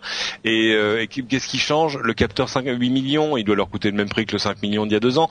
Donc, euh, donc en fait, ça va être une machine extrêmement rentable pour Apple. On l'a vécu avec l'iPad 1 et qui est passé à l'iPad 2. On l'a vécu avec le 3G, 3GS. Oui, mais avec, mais c'est pas. Le fait, c'est l'ADN, mais c'est quand même décevant. Mais mais c'est, mais il faut pas sous-estimer, euh, Patrick. Euh, le, on en parlait dans Refait le Mac avec avec Cédric, Rodrigo et Monsieur X. Euh, on a totalement euh, sous-estimé le chantier qui s'abattait sur Apple là ces six derniers mois. Euh, mise à jour de macOS 10, euh, je ne parle pas des, nouveaux Mac qui sont sortis, mise à jour de macOS 10 Lion, mise à jour d'iOS 5, mise à jour d'iCloud, nécessité d'une infrastructure, une infrastructure de, de, de, pure folie pour faire tourner iCloud, parce que Apple il faut pas l'oublier, c'est pas Google. Hein. Donc derrière, il faut quand même des serveurs, il faut quand même une, infrastructure de stockage pour pouvoir pour, pour que ça tienne. Surtout, surtout qu'il y a eu des précédents dramatiques chez Apple de solutions de ah. cloud qui n'ont pas marché. Hein, à Mobile notamment. Tout le monde a euh, raconté la scène qui s'est passée avec Steve Jobs, qui dit bon alors, euh, qu'est-ce que ça doit faire ça Qu'est-ce que ça fait MobileMe Alors le chef de produit dit bah ça fait ça et ça et puis ça backup ça et ça copie ça. Ouais, mais alors pourquoi est-ce que ça le fait pas? Oui, pourquoi est-ce que ça le fait pas Et puis il s'est il s'est mis à gueuler. C'était pas juste pourquoi est-ce que ça le fait pas, c'est why the fuck et, évidemment, le, type qui était au bout de la table au début de la réunion, à la fin de la réunion, il était viré. Euh. Il était viré. il a eu des mots très très durs pour les gens de l'équipe. Euh, genre, vous devriez vous détester les uns les autres pour avoir. Euh, et, ça, ça illustre bien l'ADN d'Apple et, et, vraiment la, volonté de Steve Jobs, quitte à être un, petit peu tyrannique là-dessus, c'est qu'on sort un produit quand il est prêt. S'il n'est pas terminé, on le sort pas. C'est pour ça que je suis pas d'accord avec ce que tu disais sur l'iPhone de première génération. Euh, la valeur ajoutée de cet iPhone, c'était la simplicité. Il a rempli son rôle. C'était pas plus rapide, mais à l'époque, il n'y avait pas forcément que des téléphones 3G. Euh, voilà. Mais mais euh, mais il s'est quand même pas super super bien vendu. Mais il a ah non, mais moi j'en ai, moi j'en ai eu un. Hein, c'était. Enfin bon, euh, refaisons pas l'histoire d'Apple. Sur Siri. Euh, sur Siri parce que c'est quand même le truc je, que je voudrais juste dans la release. Oui. Pardon, je voudrais juste demander à Guillaume aussi son avis sur le 4S. Parce qu'il s'endort là, je l'entends. Non non non non, je m'endors pas, mais c'est gentil Patrick de penser moi. Entre parenthèses, euh, je cherche euh, Facebook sur l'iPad, il y est pas. Hein. Ah, euh, non, mais je sais pas si Alors, je, un grand. officiel. Hein. peut-être aux États-Unis encore seulement, ils l'ont pas poussé. Communiqué de presse en français. Hein. Ils l'ont peut-être pas encore poussé alors en France. je, je, vais te pousser un lien alors. je vais pousser un lien à toute la chat, à, toute la c'est cadeau. Mais oui, mais non, faut sur Twitter pour que je le directement. Bon. Ah. euh, donc, Guillaume, je, je, je sais pas si, avec ton... si je peux avoir un avis un petit peu différent de, de ce qui se dit. Euh, Vas-y, je te protégerai contre tous. Dis ce que tu en penses fait, euh, en fait, alors évidemment, j'ai parlé de mon expérience personnel dans un premier temps. Tout ce que je veux dire, c'est que moi, j'ai eu un 3G. Euh, S'il n'y avait pas eu de 3GS, je serais probablement passé au 4.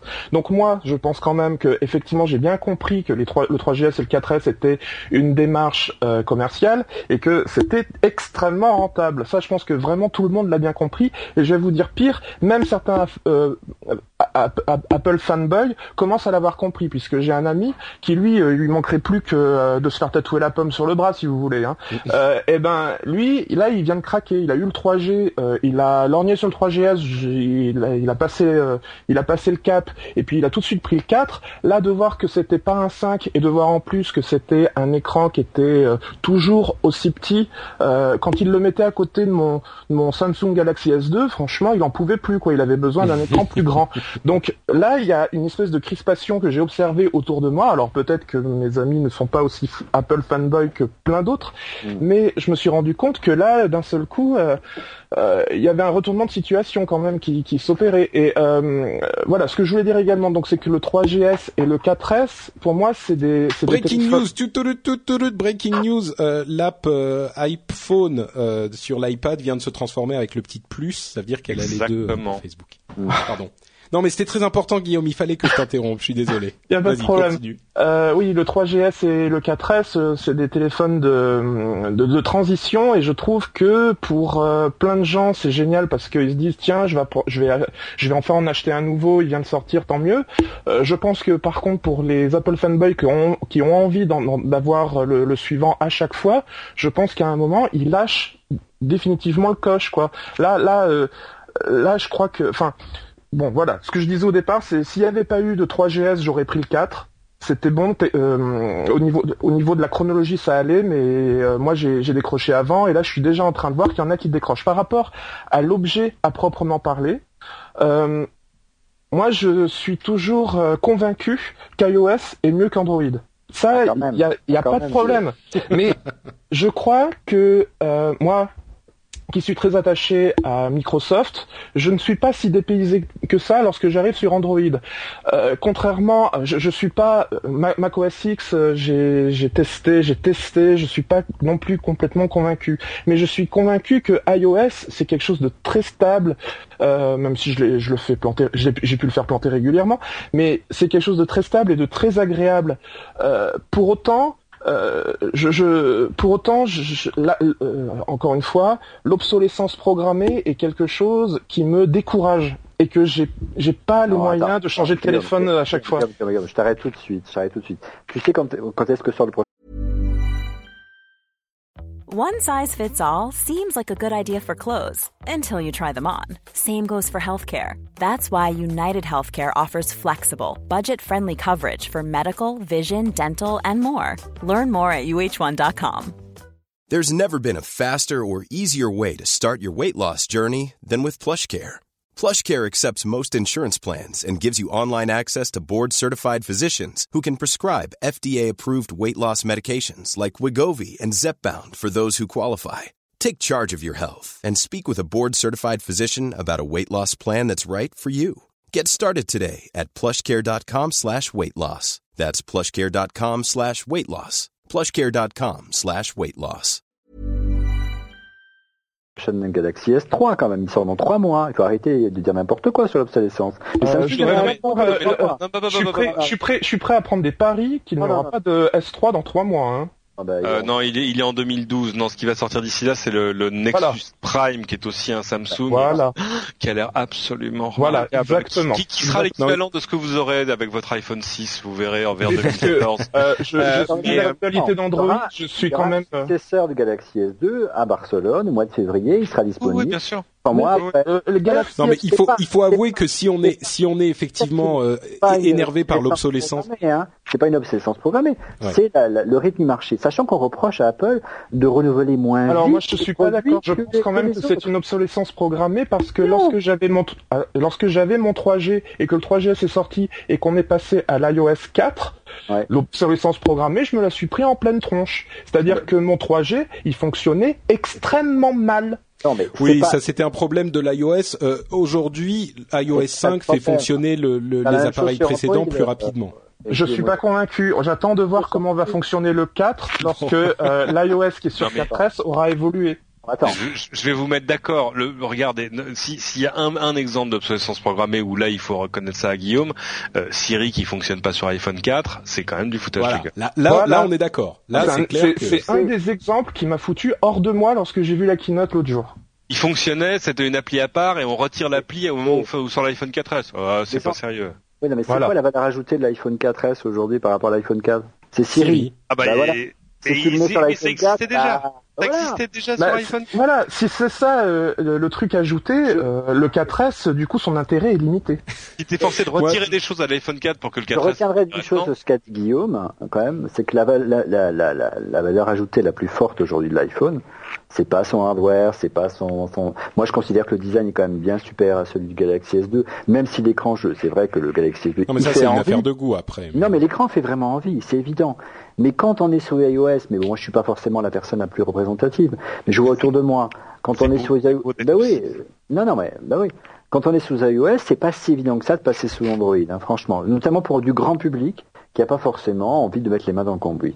Et ça, c'est la vraie force d'Apple. Et je pense qu'Apple prend des risques et joue là-dessus en disant, eh ben, écoutez, si vous n'êtes pas content, vous allez en face. Euh, mais il y a des gens qui vont aller en face. Il y a des gens qui vont aller en face, mais je pense qu'il y en a beaucoup qui vont pas y aller parce que ah, ils préfèrent l'élégance, ils préfèrent euh, et la fluidité d'un système ouais, mais je, par rapport à je peux pas, je peux pas rivaliser avec un discours comme ça, c'est certain. Non mais l'élégance, je veux bien, c'est c'est c'est élégant, c'est esthétiquement euh, euh, c'est beau, je suis convaincu, mais enfin, euh, moi la première chose lorsque j'ai sorti mon Samsung, euh, on m'a dit oh là là il est fin et l'écran est grand. Voilà, c'est ce que c'est ce qu'on a, c'est ce que quelqu'un qui possède un iPhone 4 aimerait avoir aujourd'hui, et on lui dit que ce qu'il a, attendu, il n'a pas obtenu ce qu'il attendait, et qu'il allait, devoir resigner, qu'il allait devoir resigner pour euh, pour six mois. D'accord. Est-ce que mais non, mais il n'est pas obligé de resigner pour six mois, il peut garder son iPhone 4. Mais est-ce que ça va suffire à ce que Si, il doit attendre six mois de plus. Ça, non, non, moi non. Est-ce que ça va suffire de se dire waouh Effectivement, je l'attraction du Galaxy S2, j'en ai un aussi, donc je peux t'en parler. Euh, J'utilise les deux. Hein. La veille technologique, c'est utile de le faire, hein. comme quoi il faut pas avoir des œillères. Euh, Pardon? Non, la veille technologique, c'est utile de le faire, il faut pas avoir. Je sens qu'il va y avoir un fight là. Non mais je bien, ça faisait bien parce que euh, bah, je suis enfin, je suis pas adolescent non plus, donc j'ai une, j'ai une vraie, j'ai un vrai recul par rapport à tout ce qui existe quand même. je dis pas qu'il y en a pas, je te dis que je fais de la veille technologique, je n'ai pas de hier, je parlais pas de toi, je continue. Ah bon, euh, dis donc. Ah bah oui.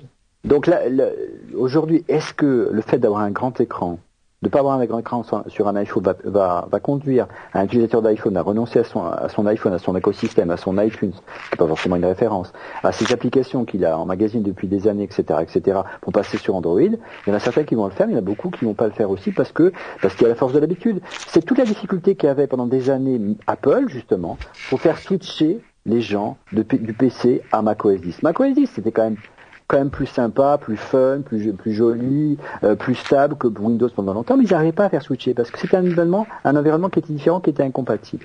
Voilà. Et la vraie force d'Android aujourd'hui, c'est pas le Galaxy S2. Bien sûr, c'est une force. C'est aujourd'hui et c'est moi là où est la vraie déception d'Apple et la vraie inquiétude entre guillemets pour l'avenir. C'est pas qu'ils aient la meilleure, ils aient pas le meilleur téléphone premium du marché. C'est qu'ils soient plus sur l'entrée de gamme et qu'ils se battent pas avec Android sur l'entrée de gamme. C'est moi l'iPhone 3GS sur l'entrée de gamme, ça me fait pas rêver. Voilà, j'aurais préféré qu'Apple se lance véritablement à corps perdu dans une gamme complète comme ils l'ont fait avec l'iPod et qu'ils répondent euh, sur l'entrée de gamme parce que c'est là où Android aujourd'hui taille des croupières à Apple et à d'autres. Ouais, mais l'ADN d'Apple, c'est pas l'ADN d'Apple, c'est pas le chiffre, c'est la rentabilité. Bah, je suis d'accord, mais ils l'ont fait avec l'iPod pourtant. Moi, sur le sur le la question Android Apple, je crois que les systèmes sont plus ou moins équivalents aujourd'hui et ils ont chacun leurs forces et leurs faiblesses et les, les fans de l'un vont mettre en avant les forces du système dont ils sont fans et dire ah bah voilà ce système il est tellement mieux il a ça et, et comme c'est ça qui est important pour eux, euh, ils vont pas comprendre que quelqu'un ne puisse pas euh, apprécier cette chose-là. Et c'est, ça va pour les deux, pour, dans les deux sens quoi. Les fans d'Android vont apprécier les forces d'Android, les fans d'Apple vont apprécier les forces d'Apple. Et comme les forces de l'autre ne leur parlent pas, euh, forcément il y a un discours qui est pas, euh, qui va pas coller quoi. Et, je pense par ailleurs, je pense c'est pas ça. L'enjeu, c'est, c'est tous les nouveaux, tous les gens qui jusque-là, euh, c'est-à-dire plus de la moitié de la, population, ont dans la poche un téléphone qui n'est pas un smartphone et qui vont aller en magasin pour en choisir un. Eux ont pas de loyauté à un système ou à l'autre. D'abord, ils vont probablement le truc, ils vont probablement prendre le truc qui va leur coûter 29 euros avec un avec un forfait et et, euh, et ils vont juger sur des trucs très préhensibles. La, le, les mérites comparés des systèmes, c'est pas un truc qui va les, qui va leur taper dans l'œil. On va leur dire, euh, alors celui-là il y a ça, l'écran. Ah ouais, mais tiens, l'écran il est grand. Ah ouais, très bien. Et euh, ils font le GPS tous les deux Oui. Mais alors celui-là, je peux mettre ma musique comment? Bah il y a ça, ça, ça, ça. Les, les, critères sont pas du tout ceux sur lesquels nous on s'attarde, hmm. c'est-à-dire qu'ils sont des trucs. Nous, on est quasiment dans des jugements d'esthète, quoi. C'est euh, voilà. Il y, a deux choses que je voulais juste ajouter, c'est que le 3GS, qu'il soit euh, vendu, qu'il soit entièrement subventionné et qu'il soit donc du coup gratuit avec un abonnement, je trouvais ça vraiment super bien. même si c'est pas nouveau parce que je crois que sur une ancienne génération d'iPhone ça avait été déjà le cas. D'une part, Comment pas à ce prix-là, il le vendait 99 euros avant. C'est le premier qui est aussi bon marché en fait. À gratuit. Voilà. D'accord. Et d'une part et d'autre part, en fait, au niveau de la veille technologique, quand on essaye d'avoir euh, une vision globale de ce qui de ce qui arrive et de ce qui se fait en ce moment, je trouve que moi, mon regard se porte totalement sur une Windows 8, qui pour moi est hyper impressionnant, avec euh, une interface que je trouve impressionnante que a priori je préfère à Android et que je préfère à iOS pour l'avoir testé. Donc, moi, pour moi, la vision, enfin, la, la veille technologique, elle se dirige plutôt vers Microsoft dans les, dans les mois qui arrivent. On va emmener Olivier chez Microsoft. Non, mais je connais, hein, je connais. je, suis assez d'accord, le, choix de Microsoft est certainement le choix le plus courageux qu'ils aient pu faire de ces dernières années. et, et, l'interface, est, l'interface est vraiment très très élégante. Euh, et elle est beaucoup plus originale que celle de, Android qui, qui n'est plus ni moins qu'un copier-coller d'iOS, quoi, de, la grille d'application. On est d'accord. Et ça ressemble à de l'Apple. Hein, ils ont fait ce qu'on fait, ce qu'a fait Apple avec macOS 10 en son temps. Ils se sont vraiment remis en question et ça, c'est un peu de respect, c'est vrai. Et complètement. Et à vrai dire, pour ceux qui en doutent, il y a toutes les, les formules euh, qui ont fait le succès de l'iPhone. Euh, cette interface est très intelligente et repensée complètement. Ils ont eu ce courage, mais il y a beaucoup de choses qui sont très similaires. Le, le, le contrôle des apps, notamment, qui est drastique. Donc, euh, euh Siri, donc, et puis on va avancer sur Amazon quand même, parce que là, ça fait un moment sur Apple. Euh, Siri, euh, vous vous y, vous vous, je sens que Cédric va me dire mais c'est une blague, euh, c'est une plaisanterie, on ne parlera jamais à son téléphone, mais. Non, mais c'est pas ça. Il se trouve en plus que moi, euh, la keynote, j'étais à Tokyo. Donc le lendemain, j'ai le, lendemain, je suis allé euh, retrouver un ami euh, tokyoïte et je euh, qui, est, qui est gros fanboy, il a quand même travaillé chez Apple, enfin bon, et qui est fanboy monstrueux. Lui, il a deux iPad 2 quoi. Et un pour chaque main. un truc comme ça. Et je lui ai dit alors Siri et, et je crois qu'il rit encore. Il, il, se tient encore les côtes en disant bon, il dit mais ça ne doit pas être fait pour nous. Je sais mais pourquoi? Mais il dit mais mais tu verras jamais un japonais en train de parler à son téléphone. c'est impossible, c'est impensable, ça n'arrive pas. C'est, bon, mais toi, moi, il se trouve qu'il y, a déjà de fait, comme comme ça a été rappelé pendant la keynote, euh, un début d'interface vocale sur sur Android. Et il se trouve qu'en plus sur les Samsung, ils ont rajouté des outils qui sont pas mal. Mais euh, mais c'est pas encore ça parce que demander à un, un téléphone de te lire ton mail quand t'entends ce que ça sort, ça donne vraiment pas envie. Ça peut lire un SMS, mais guère plus. Et euh, donc à part euh, pour euh, parfois tu vois avec un kit Bluetooth que je n'ai plus euh, sur le scooter tu vois faire bim bim appeler Patrick mobile voilà mais ça on, faisait déjà ça avec des téléphones Nokia à écran noir et blanc hein. voilà pour l'instant l'utilisation est assez limitée et j'aurais en fait pas beaucoup de d'occasion juste dans la journée de parler à mon mobile quoi. C'est pas enfin si peut-être je sais pas. Mais je vais essayer hein. je vais, vu que je vais, je vais essayer le 4S euh, sérieusement euh, je vais essayer. Peut-être que je vais être totalement séduit mais je pense encore une fois que c'est un truc très américano-centrique. Euh, c'est fait pour des gens qui passent trois heures par jour dans leur voiture. Guillaume? Euh, je j'ai pas grand chose à dire sur Siri. J'ai bien compris le principe. Je vois mal je, je me vois mal m'en servir pour, faire une analogie qui est pas complètement euh, bonne, mais peu importe. Euh, c'est comme euh, à l'époque quand Loïc Lemeur a sorti Sismic et qu'il proposait que les commentaires ne soient plus écrits, mais que les commentaires soient filmés et publiés sous forme de vidéo. Et il s'est rendu, on s'est tous rendu compte qu'on n'avait pas envie de ça. Alors l'analogie la, marche pas complètement, mais moi j'ai la sensation de ne pas avoir envie de parler à mon téléphone. De la hmm. même manière que la, la visioconférence enfin tout ce qui est euh, interactif, vocal avec son téléphone, qu'il y ait quelqu'un à l'autre bout du téléphone ou qu'il y ait juste son téléphone en face de soi, j'ai la sensation qu'on n'a pas envie. Mais je vais pas généraliser, parce que s'il y a des gens qui adorent ça, euh, c'est génial. Moi, j'ai, mais je comprends ce que tu veux dire. J'ai un témoignage, moi, il se trouve qu'on a, on a sollicité des, des témoignages sur les gens, sur la mort de Steve Jobs, etc. Et j'en ai eu un qui était très touchant, mais qui était pas en mode vidéo, euh, d'un, non-voyant qui a dit, écoutez, moi, je voulais vraiment raconter à quel point euh, l'avancée des technologies a changé ma vie, etc. Et, mmh. et j'ai pensé à lui en, en, en voyant Siri, parce parce que de fait, euh, pour un non-voyant, hmm. là voilà une interface qui marche quoi. Exactement, c'est vrai. Le taxi quand t'es non-voyant, c'est pas terrible. Gilbert Montagnier euh, disait justement exactement la même chose. Donc euh, bon, c'est c'est c'est il a dit exactement ça. Donc c'est une, une super interface d'accessibilité. Maintenant, il va falloir que ça fonctionne euh, de manière incroyable pour il y a intérêt. envie de, de, il y a intérêt à ce que ça marche parce que je dirais avoir attendu tout ça pour ça. Euh, mais alors Olivier justement, toi tu là où on va faire confiance à Apple ou pas dans, dans le fait de sortir un truc au moment où c'est prêt. Bah, Toi, tu, tu, y crois, Olivier? Bah, J'y croirai le jour où je l'aurai en main. Donc, on va attendre la fin de la semaine pour ça, déjà. Donc là, je pourrais un peu mieux te répondre. Mais en tout cas, pour revenir au début de, de, de, de ce qui faisait le début de ce podcast, on revient toujours au même au même euh, le leitmotiv de chez Apple, c'est de, euh, c'est de trouver l'app killer et trouver la fonction qui fait que cette euh, ces objets qui sont peut-être pas toujours accessibles pour le commun des mortels le sont soit un peu plus sexy et un peu plus accessible pour le commun des mortels. Et, le fait de parler à son téléphone en télé, ça, ça ressort super bien. Au quotidien, je suis assez d'accord avec, euh, avec les différents intervenants. Je ne sais pas si on va l'utiliser à part sur son téléphone, sur son dans sa voiture ou, ou euh, sur son scooter comme Cédric, mais Mais en tout cas, c'est un argument de, de vente euh, d'en faire pour faire une démo. Voilà. Maintenant, est-ce que c'est un coup marketing? Est-ce que c'est l'aube d'une nouvelle révolution technologique? Franchement, euh, moi, je pencherais plutôt pour la, le coup marketing. On verra. Regardez à quel point on en a fait des caisses le jour où les systèmes de dictée vocale sont devenus utilisables. On s'est dit c'est fini. Voilà le, le, truc qui va remplacer le clavier. Bon, finalement, qui utilise les dictées vocales? Les avocats et les chirurgiens, euh, parce que ça marche très bien pour eux, parce que c'est des vocabulaires spécialisés, parce que c'est des bases de vocabulaire qui sont faciles à implémenter, à, à incrémenter.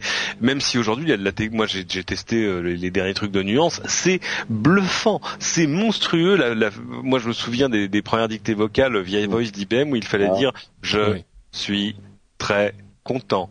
Euh, non, voilà, ça marchait pas. Bah, moi, je vais... It just works, mais pourtant, euh, on, moi, je continue à taper des trucs avec mon clavier. Moi, je vais être euh, euh, beaucoup plus, comment dire, rêveur que vous, mm. et je vais dire, pour moi, je pense que l'interface utilisateur ultime, c'est ça. C'est avoir un ordinateur qui se comporte comme une personne c'est l'intelligence artificielle. Le jour où alors évidemment, le, le, fait de pouvoir dicter un truc, c'est un petit peu limité comme possibilité, mais le jour où tu peux effectivement dire à ton ordinateur ce que tu veux faire et qu'il te le fait, euh, là, on s'en servira. Alors ton téléphone ou ton ordinateur, je sais pas.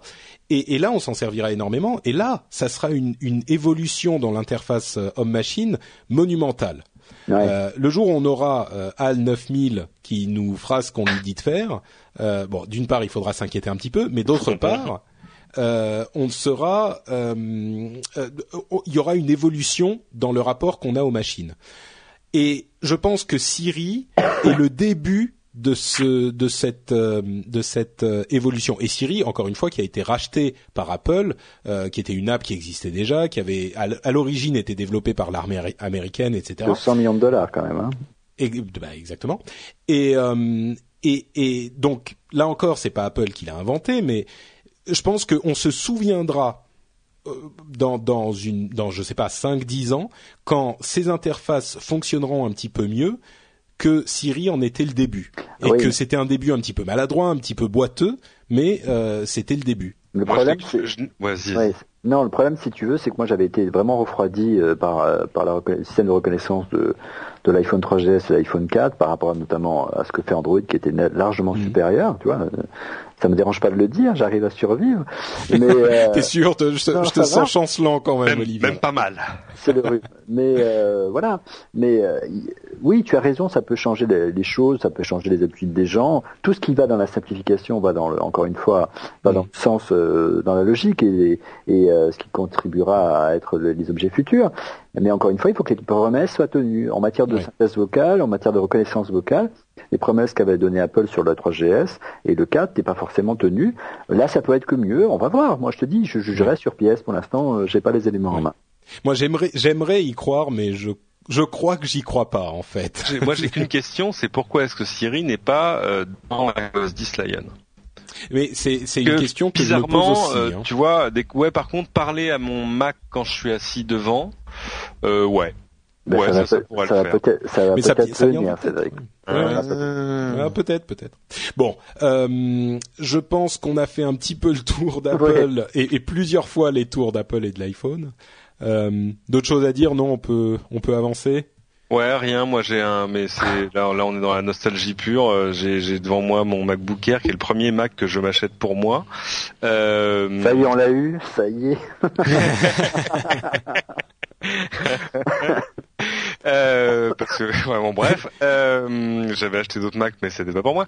Euh, et euh, il se trouve en plus que je l'ai fait acheter par un employé d'Apple et que donc je suis allé le chercher à Cupertino et que je suis quand même vachement content Oh. d'avoir un MacBook Air qui vient de Cupertino et qui est de qui est de qui est, qui est de l'époque de Steve Jobs et que je ferai signer par Steve Wozniak à la première opportunité. Voilà. Euh, YoYoed dans la chatroom nous dit moi je parle à mon Mac déjà. Euh, oui non mais c'est que tu as des problèmes peut-être euh, d'autres psychologiques. Non, oui, il a On l'a dit avec. Dragon Dictation. Ouais, Ok. ouais, forcément, ouais. Je croyais que moi aussi je lui murmure des choses la nuit. Non, c'est pas vrai. Euh, bon, parlons quand même de l'autre énorme euh, euh, nouvelle de ces deux dernières semaines, qui pour moi est euh, au- aussi importante, euh, voire même beaucoup plus important que ce qui s'est passé chez Apple avec l'iPhone 4S. c'est les annonces d'Amazon avec le, nouveau Kindle, les nouveaux Kindle même.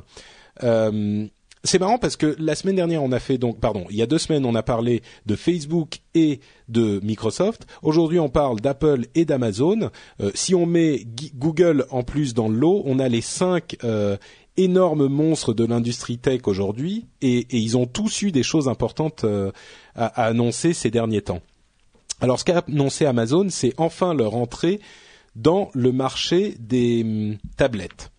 Alors c'est une tablette un petit peu particulière, c'est le Kindle Fire qu'ils ont annoncé, qui est entièrement lié à leur service euh, enfin à leur service associé euh, d'Amazon, c'est-à-dire bien sûr le Kindle et la, lecture, les, services de livres électroniques, mais aussi et en particulier aux États-Unis, enfin même pas que en particulier, uniquement aux États-Unis puisqu'il n'est en vente qu'aux États-Unis, euh, au service de vidéo à la demande et de musique puisqu'ils ont un magasin de musique, ils ont un service de vidéo à la demande attaché à leur euh, leur euh, service euh, Amazon ah comment il s'appelle Prime. Prime. Merci beaucoup.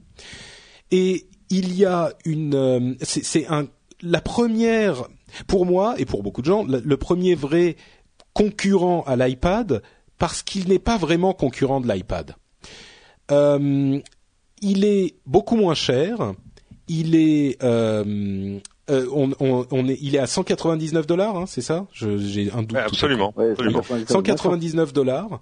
Euh, et il ne fait pas. Il a des apps par l'App Store d'Amazon. Euh, et il a un navigateur, mais en gros les possibilités sont relativement réduites. Si on estime que l'iPad et les tablettes euh, Android sont des objets pour consommer, euh, plus que pour créer ou pour travailler, le Kindle est, euh, va encore plus loin dans cette idée. C'est vraiment pour lire, pour écouter de la musique, pour regarder des films ou des séries télé. Quelques apps comme ça, un navigateur qui est, euh, bon, on pourra en parler, c'est le navigateur euh, Silk qui est à moitié sur la tablette et à moitié dans le cloud, un petit peu comme ce que faisait Opera pour ceux qui connaissent pour moi, c'est un concurrent énorme simplement parce que avec le prix et bien sûr 7 pouces, une tablette 7 pouces donc plus petite que l'iPad, c'est un concurrent énorme parce qu'à ce prix-là, il va se vendre comme des petits pains ne serait-ce que parce que les gens qui veulent une tablette vont se dire ah oui ça ça fait quoi ça ça ça et ça. En plus avec le service Prime qui est gratuit pendant trois mois sur l'appareil, on a des des choses euh, euh, euh illimitées. De, 11 000 11 000 films et séries enfin aux États-Unis en tout cas. Ouais. Et pour moi c'est un concurrent euh, qui qui prend un marché dans lequel n'était pas l'iPad du tout et qui va se vendre énormément. D'ailleurs, là aussi, les précommandes euh, ont été énormes. Bah, c'est un, c'est juste euh, l'iPad à l'envers. C'est-à-dire que euh, l'iPad est un truc où euh, Apple a mis du contenu pour vendre des tablettes hein, et euh, Amazon ils font une tablette pour vendre du contenu. donc ils vont se refaire sur le prix de ce qu'ils vont arriver à te vendre comme contenu, comme livre, comme vidéo, etc. derrière. Et puis en plus t'imagines en fait t'auras dans, dans les mains, c'est vraiment un terminal Amazon. Ça fera d'autres choses, ça permettra de lire d'autres contenus, etc. Mais c'est d'abord un terminal Amazon parce qu'en plus même le, le screensaver il te mettra les dernières promos, enfin etc. Donc euh, ils vont pas avoir de mal à, à, se refaire. Faut jamais oublier que Amazon aux États-Unis, je crois que c'est 130 euh, millions de visiteurs uniques par mois. Euh, c'est juste délirant, c'est juste fou. Donc ils perdent de l'argent a priori sur le un sur petit peu sur la tablette, un peu, mais c'est plus un modèle de, de fabricant de, de consoles de jeux le but est pas de faire de l'argent sur la tablette, mais, de, mais tout ce qui va tout ce qui va se mm. passer derrière. Le format de la tablette, moi je le trouve assez chouette. Je suis pas certain que j'en j'irai en chercher un parce que parce que ça va faire doublon avec l'iPad 2, qu'en plus j'utilise un peu moins depuis que j'ai un MacBook Et euh, mais on y viendra après. Ils ont surtout lancé. Je pense que c'est ça qui qui là par contre change tout. Euh, des nouvelles liseuses de livres électroniques mm. noir et blanc pour le coup. Ils en ont sorti sur enfin trois. Bah, on va on va y revenir. J'aimerais finir sur le Kindle Fire quand même avant. Euh, ça, Olivier, qualité ça, Cédric, tu vois, d'aller d'aller directement pour plaisir. Il fait le coup à chaque fois d'en refait le Mac. euh, sur le Kindle Fire, parce que pour moi c'est un coup. Bon, pour pour dire les choses les choses clairement, c'est c'est un véritable coup de maître d'Amazon qui qui non seulement euh, va faire un objet extrêmement désirable et à un prix euh, qu'on n'imaginait pas parce qu'on pensait qu'il serait un petit peu plus cher, même si on imaginait qu'il serait moins cher que l'iPad. Et euh, en plus, il, il attrape les gens et les intègre à son système d'une manière que seul Apple avait pu faire avant. Euh, C'est, c'est, pour toi, ça va fonctionner ou c'est trop parce qu'il est quand même moins capable que l'iPad, dont certains se plaignent déjà qu'il est pas très capable? Non, mais enfin c'est pas l'objet, mais l'iPad il sert à quoi? Il sert avant tout à, à aussi écouter les, les, les euh, tout ce qu'on achète sur iTunes. Hein, donc c'est plutôt mhm. bien vu de la part de euh, d'Amazon. Cédric l'a très bien résumé. Hein, c'est l'iPad à l'envers, c'est la stratégie Gillette. Hein, je vous vends pas cher le rasoir, mais pour, derrière euh, vous payez. Et lame coûte 50 euros. Voilà, mais bon, un livre électronique, c'est un e-book, ça coûte pas si cher que ça non plus. Mais mais sur la sur le sur la durée, ça peut être très rentable. Euh, c'est plutôt simple parce qu'il y a une concurrence et enfin il y a quelque chose qui arrive qui est un petit peu différent que le modèle d'Apple parce que jusqu'à maintenant il faut bien le dire, la concurrence a plutôt euh, suivi le mouvement d'Apple. C'est vrai que c'était pas toujours évident. Et là, ce qui est intéressant, c'est qu'Amazon, il parie à fond, c'est ce qui fait sa force, à savoir le contenu. Et c'est le seul rival aujourd'hui, à ma connaissance, hein, d'iTunes. Voilà. Mmh, euh, mais bon, le problème maintenant qu'a Amazon, c'est que c'est encore très américano-centrique Amazon, hein, qu'on le veuille ou non, mm. et que euh, et que le euh, pour l'instant on n'a pas d'additionnalité pour l'Europe et, la France, en espérant que ça arrivera vite. On va en parler dans deux minutes de, la France. Euh, Guillaume, toi, tu fais quelle, analyse de, ce, de cette annonce du Kindle Fire? Alors pour moi, c'est une excellente plateforme. C'est vraiment la très grande force euh, de l'objet, comme vous l'avez dit. Euh, ça enterre euh, je vais encore faire une petite comparaison, mais bon, euh, ça enterre le Galaxy Tab 1 qui fait exactement les mêmes dimensions et qui est euh, sur Android 2.2 exactement comme euh, le Kindle Fire. Je te rassure, Samsung avait déjà enterré le Galaxy Tab. oui, oui, mais je veux dire, le Galaxy Tab 1, quand on veut s'en acheter un, il coûte encore 199 euros. Là, la tablette fait 89 euros, je crois. non, elle fait, non, je sais 199 plus. 199 dollars. Ah, 199 dollars. Bon, ça, ça, ça reste vraiment très intéressant d'avoir accès à la plateforme Amazon et c'est vrai que euh, par rapport à tout ce que fait euh, Samsung, il n'y a pas ce, cette, euh, cette puissance de frappe avec une vraie plateforme d'achat de, de, produits. Donc moi, au niveau de la plateforme, je suis complètement convaincu. Au niveau de l'objet, ça me laisse un peu indifférent. Mais mm. le jour où Amazon euh, sort une tablette des dimensions de l'iPad, euh, j'imagine que l'objectif était surtout d'avoir un prix qui soit raisonnable et que du coup, euh, en faisant quelque chose qui fasse 10 pouces, on allait se retrouver avec des prix comparables euh, à, à l'iPad. Mais là, oui, non, je trouve que c'est que c'est une très bonne démarche. Maintenant, Amazon, je, je suis assez rarement client d'Amazon, donc je me rends pas compte non plus de, de, l'environnement que ça représente. Mais euh, acheter des disques, acheter des acheter des, des livres, surtout sur euh, sur là-dessus, je, trouve que je trouve ça vraiment euh, vraiment bon. Puis le, le Kindle ancienne génération, euh, n'avait pas un public aussi large. Là, je pense que ça va en convaincre, ça va mm. convaincre beaucoup de beaucoup de nouveaux clients. Bah, justement, on en parle du, Kindle euh, ancienne génération, puisqu'il a aussi été mis à jour avec, euh, on va dire, deux nouveaux modèles. Un, modèle Kindle classique qui perd son clavier, qui n'a plus que des bon des boutons de, navigation, mhm. qui est à un tarif absolument euh, huge, amazing, great. voilà, de 79 dollars. Sauf en France. Et le la version Touch donc avec un clavier tactile, ah pardon, avec un écran tactile. Euh, bien sûr, c'est pas un écran, un écran capacitif d'iPad hein, ou de, de tablette Android, mais c'est quand même un écran tactile, ce qui change les choses pour 99 euh, dollars ou 150 euh, avec l'option 3G euh, qui est, il faut-il le rappeler, une option 3G qui vous permet de, de sans avoir d'abonnement, donc gratuite, enfin gratuitement, de télécharger euh, vos livres et vos achats sur sur Amazon. Alors là, on parle pas d'une machine couleur comme le Kindle Fire, on parle pas d'un vrai écran LCD, on parle simplement d'un écran d'e-book d'encre électronique noir et blanc avec des contrastes de gris, mais avec un tarif hallucinant qui fait que pour le coup, euh, là, si on pensait que à 199 dollars la tablette Kindle Fire allait se vendre euh, bien, celle-là c'est par camion entier. Je veux dire, euh, qui va euh, à Noël, qui ne va pas penser peut-être à ce Kindle pour ses parents, pour son oncle, pour enfin, on en achète deux ou trois et ça fait les cadeaux pour toute la famille, quoi. Exactement. Mais il l'a dit, hein, Jeff Bezos pendant sa keynote, il a dit, on, on savait depuis longtemps qu'il y avait un, un point d'inflexion euh, psychologique et un point mm. d'inflexion psychologique basique en marketing, c'est 99. Hein. Euh, au-dessus de 99 et en dessous de 99, même à même à 5 dollars près, c'est pas pareil. Et donc évidemment, il s'en est amusé parce qu'il a lancé son touch à 99, puis le, le modèle de base à 79, où là c'est dément. 79 en euros, euh, on est à peine au-dessus de 50. Euh, Alors entre parenthèses, il sera disponible cette version euh, à 79 dollars, donc la meilleure marché, sera disponible en France dans les semaines à venir à 99 euros. Donc évidemment, c'est un petit peu plus cher. Il faut savoir que 79 dollars, c'est sans les taxes. je, je, vais te faire un effet de manche à l'Amazon ou à l'Apple. Eh bien non, il est disponible maintenant. Euh, tu vas sur Amazon.fr et c'est c'est la nouvelle home de Amazon.fr où il y a un truc énorme sur le Kindle en disant cliquez ici, 99 euros, livrez chez vous demain, etc., etc. D'accord. Ah, je savais pas que c'était un jour qu'on m'explique, petit coup de gueule quand même. Il faudrait qu'un jour qu'on m'explique pourquoi euh, les boîtes américaines font ce système de conversion euro-dollar aussi défavorable aux consommateurs européens. C'est valable pour Apple, c'est valable pour Amazon. 79 dollars, ça fait pas 99 euros. Eh ben, parce qu'il faut savoir que... Non, non, non, non. Il y a des histoires de TVA. Euh, euh, non, non, non, non, non. Il y a les frais. Bah, non, tu peux pas dire non. 79 bah, dollars, ça, fait pas 99 euros. 79 dollars, ça fait 50 euros. Oui, tu rajoutes 1%, ça fait, ça fait 70, tu rajoutes la TVA, ça fait 79 euros, pas 99 euros. C'est valable pour, la, pour Apple et l'iPod.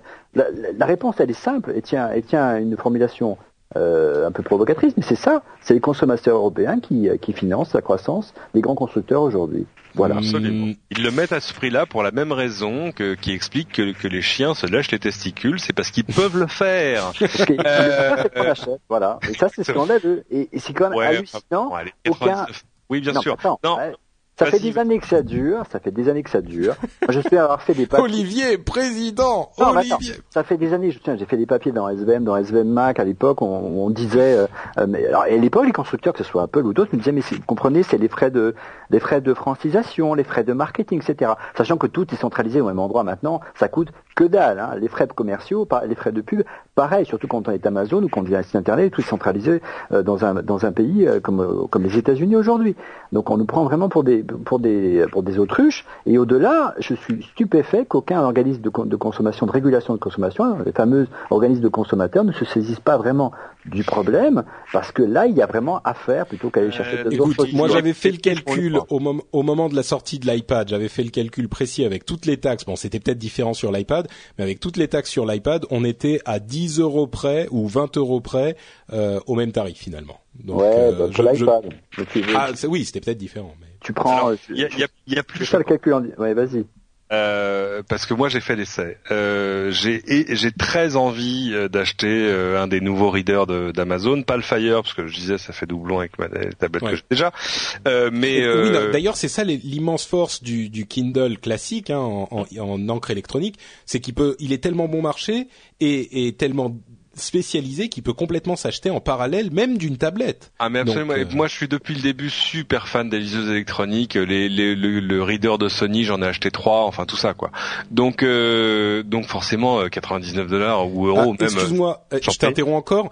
On me dit on me dit dans la dans la hum, chat room que je me trompe. c'est le modèle à 79 dollars qui est avec pub et le modèle sans pub est à 109 dollars et c'est celui-là qui est en France, c'est-à-dire que la version française sera sans ah. pub. Donc, 109 dollars égale 4 hors taxes et 99 toutes taxes. Suis pas certain.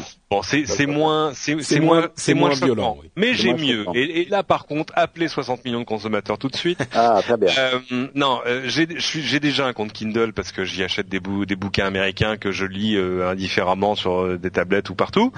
Euh, sinon, je me suis aperçu que depuis que j'ai un iPad, je lis moins de bouquins, donc c'est quand même une mauvaise nouvelle. Donc, je suis content de pouvoir retrouver une liseuse noir et blanc qui fonctionne avec l'autonomie, le machin, tout ça.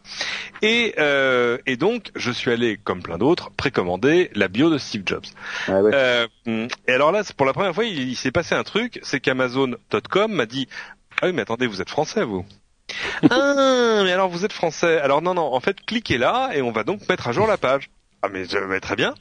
Et ben, c'est- eh ben vous allez rire, ce même bouquin, ce même e-book, ce même fichier numérique, le même exactement. Eh ben il est pas au même prix si vous l'achetez sur le store français. C'est quand même extraordinaire. Même si vous l'achetez en dollars, c'est quand même extraordinaire parce que la version e-book euh, de la bio, je crois, est à 17 dollars ou 14 dollars, enfin un prix vraiment génial.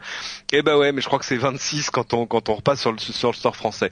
Et là, d'accord, là c'est scandaleux parce que là on ne peut m'opposer aucun argument réaliste pour m'expliquer une différence, une quelconque différence de prix, à moins qu'il y ait des taxes spécifiques sur le livre en France, mais à part la TVA. Non, mais c'est une taxe spécifique sur le livre sur Steve Jobs. Ouais, c'est ouais. particulier. Ouais.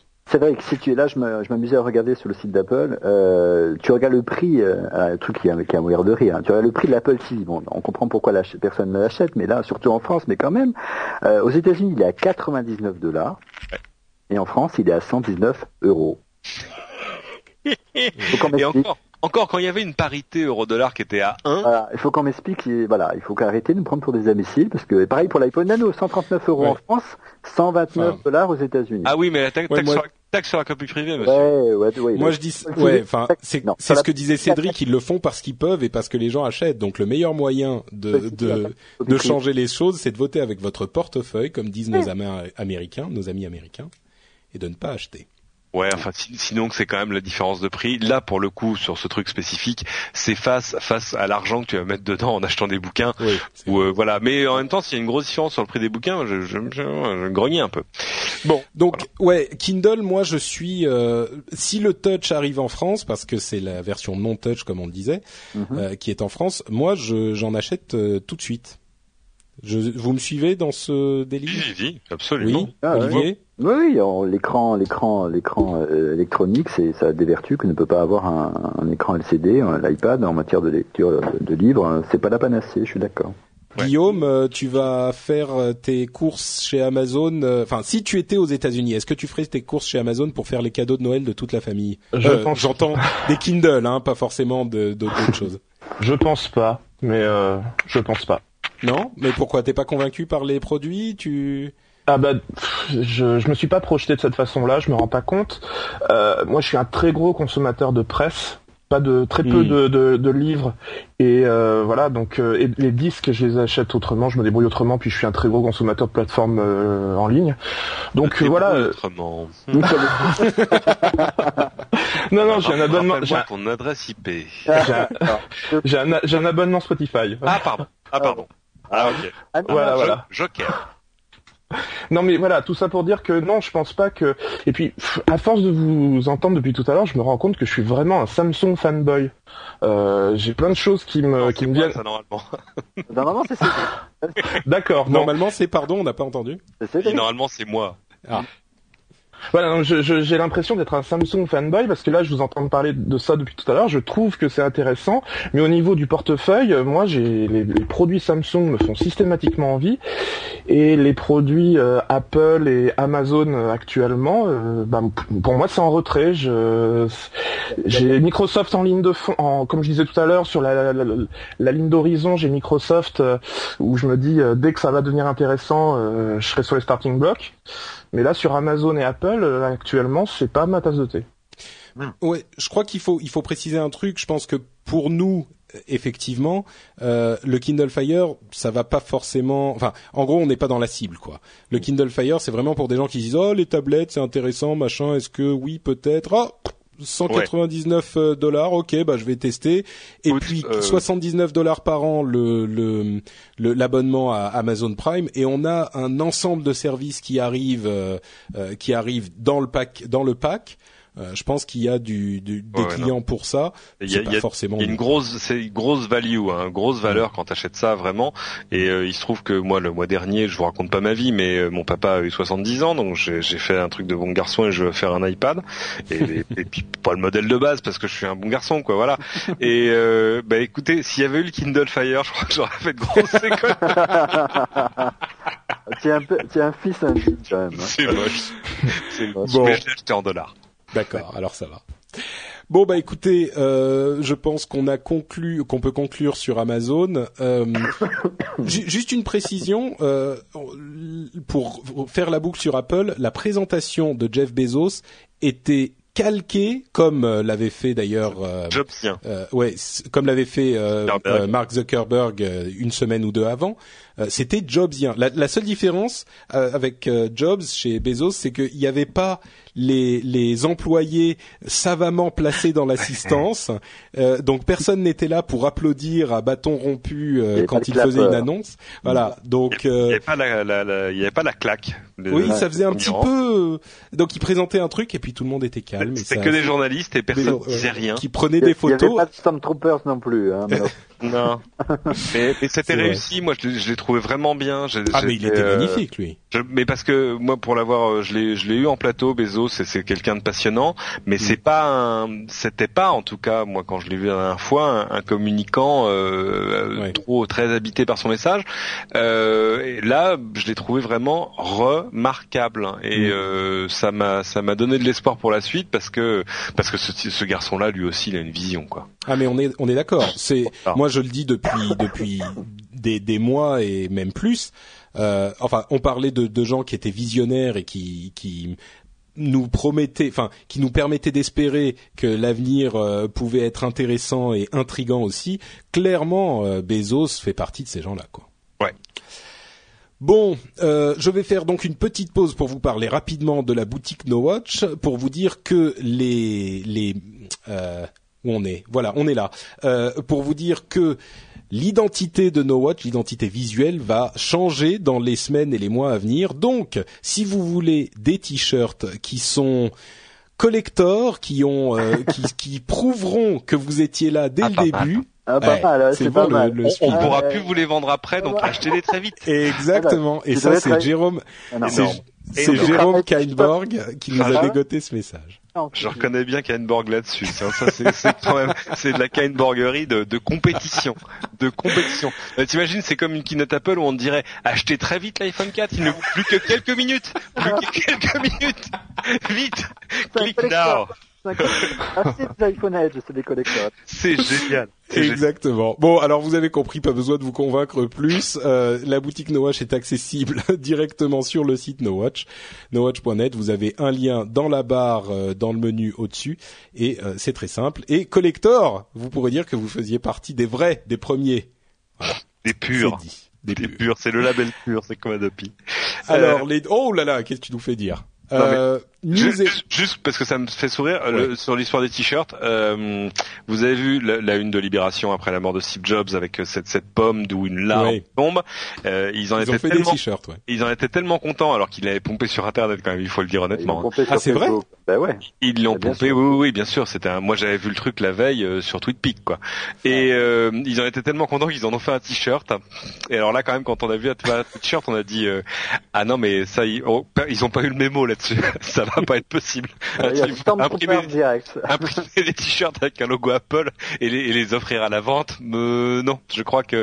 Et aujourd'hui, bizarrement, comme par Ils n'y fait ils ont été retirés de la vente. Donc le, le recommandé a mis le week-end à arriver, hein, mais c'est des choses qui arrivent.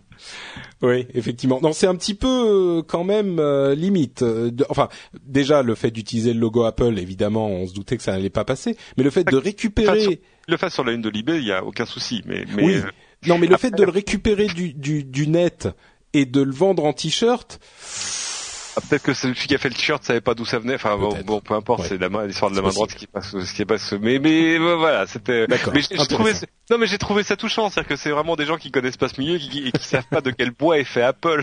C'est-à-dire, c'est- imagine si toi ou moi demain on se mettait à faire des t-shirts avec des logos Apple dessus. Je veux dire, Merde. rien que d'y ça, penser, Cédric. Rien que d'y penser, je pouffe. je propose, non, je ne- propose qu'on mette le logo Apple dans le dans le dans le dans dans refait le Mac. Enfin tu Ah, vois, je, non. je- Non, c'est pas juste possible. non, c'est pas possible. non, mais n'évoque même pas la possibilité. Tu sais qu'Apple a des oreilles partout, ils vont entendre ça et interpréter comme il faut pas, et tout à coup, paf, sortie d'iTunes. Il nous a déjà envoyé les avocats, ils ont déjà envoyé les avocats, Apple, hein, rassure-toi. voilà. C'est vrai. Ah, ben bien sûr. Ah, mais raconte-nous tout. Qu'est-ce que vous avez fait Euh, Dans Et Refait le Mac, est sorti, est sorti de l'App Store. Ouais, bah oui, oui, voilà, bah, c'est, pff, bref, euh, non, bah, entre autres, euh, on refait le Mac, il y a Mac dedans, donc euh, ça, ça, ça leur plaît pas. Ah, Et Mac, est une, Mac est une marque déposée. Alors moi qui ai travaillé pendant des années pour un magazine comme SBM Mac, euh, j'ai ça m'a fait doucement rigoler, quoi. Mais euh, j'aurais dit, écoutez, moi je suis un site de presse, euh, je, je vends pas des disques durs, donc, euh, enfin, site de presse, c'est un blog, quoi. Et puis bon, que je sache, de faire un refait le Mac, c'est c'est pas quelque chose qui euh, qui soit qui est euh, on pirate enfin je pense je pense pas qu'on brûle l'image d'Apple hein, je pense qu'on évangélise. Non il y a peu de chances que les gens se confondent Apple et on refait le Mac oui. voilà je pense pas, pense pas qu'ils nous prennent pour un organe officiel. Voilà et, c'est clair. Il a fallu quand même euh, batailler. batailler et s'énerver un petit peu pour avoir gain de cause quand même hein, parce que sinon il fermait le site quoi. Voilà. Hmm. ok Bon, donc, news et rumeurs ou euh, zap info, comme les appellent certains, c'est la partie où on évoque rapidement des informations euh, sur lesquelles vous pouvez m'arrêter si vous avez quelque chose à dire, et puis sinon, on enchaîne. Alors, première, un accord extrêmement important entre Samsung et Microsoft. Euh, Samsung va désormais payer des royalties à Microsoft pour chaque système euh, vendu sous Android, sous, euh, pour chaque appareil vendu sous Android. Mmh. après HTC qui a signé le même type d'accord, ça veut dire que Microsoft fait désormais de l'argent et pas mal d'argent sur Android. Sans vente de téléphone. Sans vente de téléphone. C'est remarquable. C'est remarquable. Je ne sais pas si tu avais ça dans la liste des news, mais c'est le moment où, où jamais de l'évoquer. Euh, Google vient de se faire attaquer par un truc qui s'appelle Intellectual Ventures, un truc comme ça, qui est un ce qu'on appelle un patent troll, c'est une société qui achète des brevets et qui après poursuit des d'autres sociétés en disant mais je, je, détiens ce brevet, vous allez me donner de l'argent. Euh, il se trouve que c'est c'est une société cette histoire. à la tête de laquelle on trouve, je crois, c'est Nathan Myhrvold, l'ancien patron de la recherche mm. de Microsoft, euh, qui était à Paris dans cette semaine, peu importe. Et euh, il se trouve que Google a investi dans cette société. C'est quand même extraordinaire. Et maintenant, il les attaque. Donc c'est Google qui se fait un procès à lui-même en fait. Oui mais non parce qu'en fait Google, Google avait, investi, on va simplifier, dans le fonds numéro 2 de la société. Là c'est le fonds numéro 1 qui l'attaque. C'est génial. C'est un peu comme si je mais Patrick tu m'as giflé alors que je, alors que je te serrais la main et tu, tu me dirais bah oui mais j'avais la main gauche de libre. c'est n'importe quoi. J'avais la main gauche de libre, pas mal. Euh, alors, on continue. Euh, une, un chiffre intéressant. Euh, on vous parle souvent de la puissance de Facebook. Euh, Facebook est aujourd'hui aussi gros, en fait, en nombre d'utilisateurs, que l'intégralité d'Internet en 2004. Ah, ça c'est quelque chose qui, qui ah, m'a forcément marqué. voilà. Donc euh, forcément c'est le truc qui m'a qui m'a qui m'a marqué. effectivement, alors jusqu'à maintenant c'était c'est marrant parce que jusqu'à maintenant, on comparait Facebook à la population des pays du monde entier et on disait Facebook est, sixième, et cinquième, et quatrième. Maintenant que Facebook est euh, pratique est troisième, je crois, puisqu'il y a en, nombre d'utilisateurs, il n'y a que l'Inde euh, qui a une population plus importante et la Chine qui a une population plus importante. Maintenant, on compare Facebook au continent et plus au pays. Donc c'est très impressionnant. Et en fait, quand on quand on compare Facebook, c'est comme si on additionnait la population de l'Europe, plus la population d'Amérique du Nord, plus la population de l'Océanie, Australie, pour obtenir la population mm. de Facebook. Évidemment, il y a que l'Asie qui soit au-dessus, puisque l'Asie c'est 922 millions euh, d'habitants et Facebook c'est 800 millions de comptes. Alors après, il y a toujours euh, l'histoire de savoir si c'est des comptes euh, actifs ou, inactifs. C'est probablement pas 800 millions de comptes actifs, mais c'est quand même. Hein. Euh, Zuckerberg l'a dit au moment de la, fuite de la conf, ils ont eu une journée, je sais pas laquelle, où ils ont eu 500 millions d'utilisateurs différents qui se sont connectés le même jour. 500 millions. Euh, oui, oui, tout à fait. C'est vraiment euh, très impressionnant. Mais à, côté de ça, il faut voir que les chiffres qu'avance Facebook sont parfois un petit peu bizarres. J'ai une petite anecdote. Quand on utilise le le, programme de, de, publicité qui est interne à Facebook pour pouvoir faire des statistiques sur euh, le nombre de personnes qu'on va potentiellement toucher. Euh, faut savoir que lorsqu'on regardait, euh, par exemple, le nombre de le nombre de personnes touchables à Oslo, on se retrouvait avec un nombre de comptes supérieur à la population d'Oslo. Donc il faut il faut se rendre compte que les, les, chiffres les chiffres de Facebook sont légèrement gonflés quand même. Hein. Euh, Probablement parce que c'est des gens qui disent habiter Oslo puis ils y habitent pas, pas forcément. Il y a des gens qui ont plusieurs comptes. Bah oui. Donc tout ça s'explique comme ça, mais voilà. C'est comme Paris, Paris et banlieue, tu vois. Moi, je mets Paris France alors que j'habite à 400 mètres de Paris. Oui, mais, si tu veux, si tu veux, 110% de, de, de membres Facebook à Oslo, c'est vrai que ça, fait, tâche quand même. on, dirait, on, dirait des élections en Corse, ouais, c'est sûr. arrêtez. Euh, bon, enfin, en tout cas, c'était c'est un chiffre dans tous les cas intéressant. Il y a des gens qui, qui pensent que Facebook, enfin Zuckerberg euh, pourrait avoir le prix Nobel de la paix pour le rôle ah. qu'a joué Facebook dans ah. le Oh, non. quand même, euh, pour le peu- rôle qu'a joué Facebook Non, dans la non. révolution arabe. Et là, évidemment, euh, je pense que personne. Non, euh, non, non, le, je- j'ai, j'ai pas beaucoup de religion, mais là quand même le, le, se- le Oui. Seigneur nous est en sa sainte garde. Quoi. Je pense que je pense que Zuckerberg, ça doit être sa hantise la plus terrible qu'on lui propose la chose parce que, enfin, non, évidemment, je pense que les gens, ça- enfin, c'est pas très très sérieux parce qu'il est clair que, euh, admettons même que Facebook ait joué un rôle dans ces révolutions. Euh, bon, euh, de là à dire que euh, Zuckerberg mériterait un prix Nobel, Soyons il y a un pas que je ne franchirai certainement Tu pas. imagines Et- Zuckerberg à Stockholm à l'Académie Nobel avec, avec son t-shirt bleu ou son hoodie pourri. Et ses non, sandales. Et ses sandales, ouais, j'allais dire. Et en claquette, hein, ce serait magnifique. Ouais. en claquette.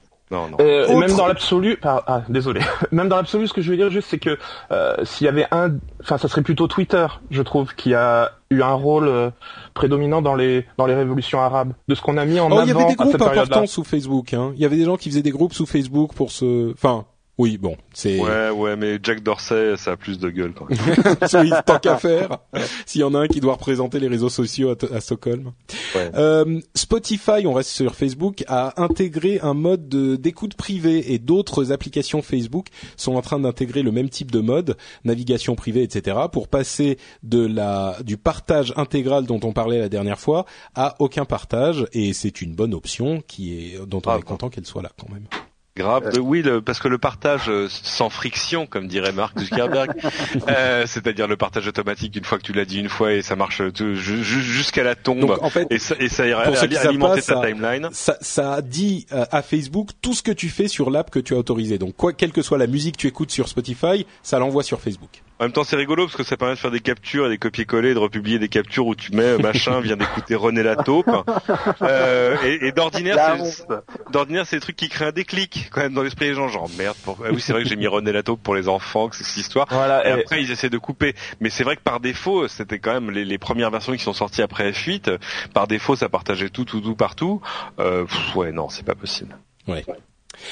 Euh, autre chose, le Huffington Post qu'on connaît pas forcément très bien en France euh, va arriver en France en- dans une collaboration avec Le Monde, le HuffPo, euh, qui est maintenant euh, l'immense, euh, euh, enfin l'immense cheval gagnant d'AOL, dirigé par Mademoiselle Ariana Huffington, risque d'arriver en France dans une version française. Donc on attend de voir ce que ça va donner. C'est le plus grand. pas, ça a été annoncé cet après-midi.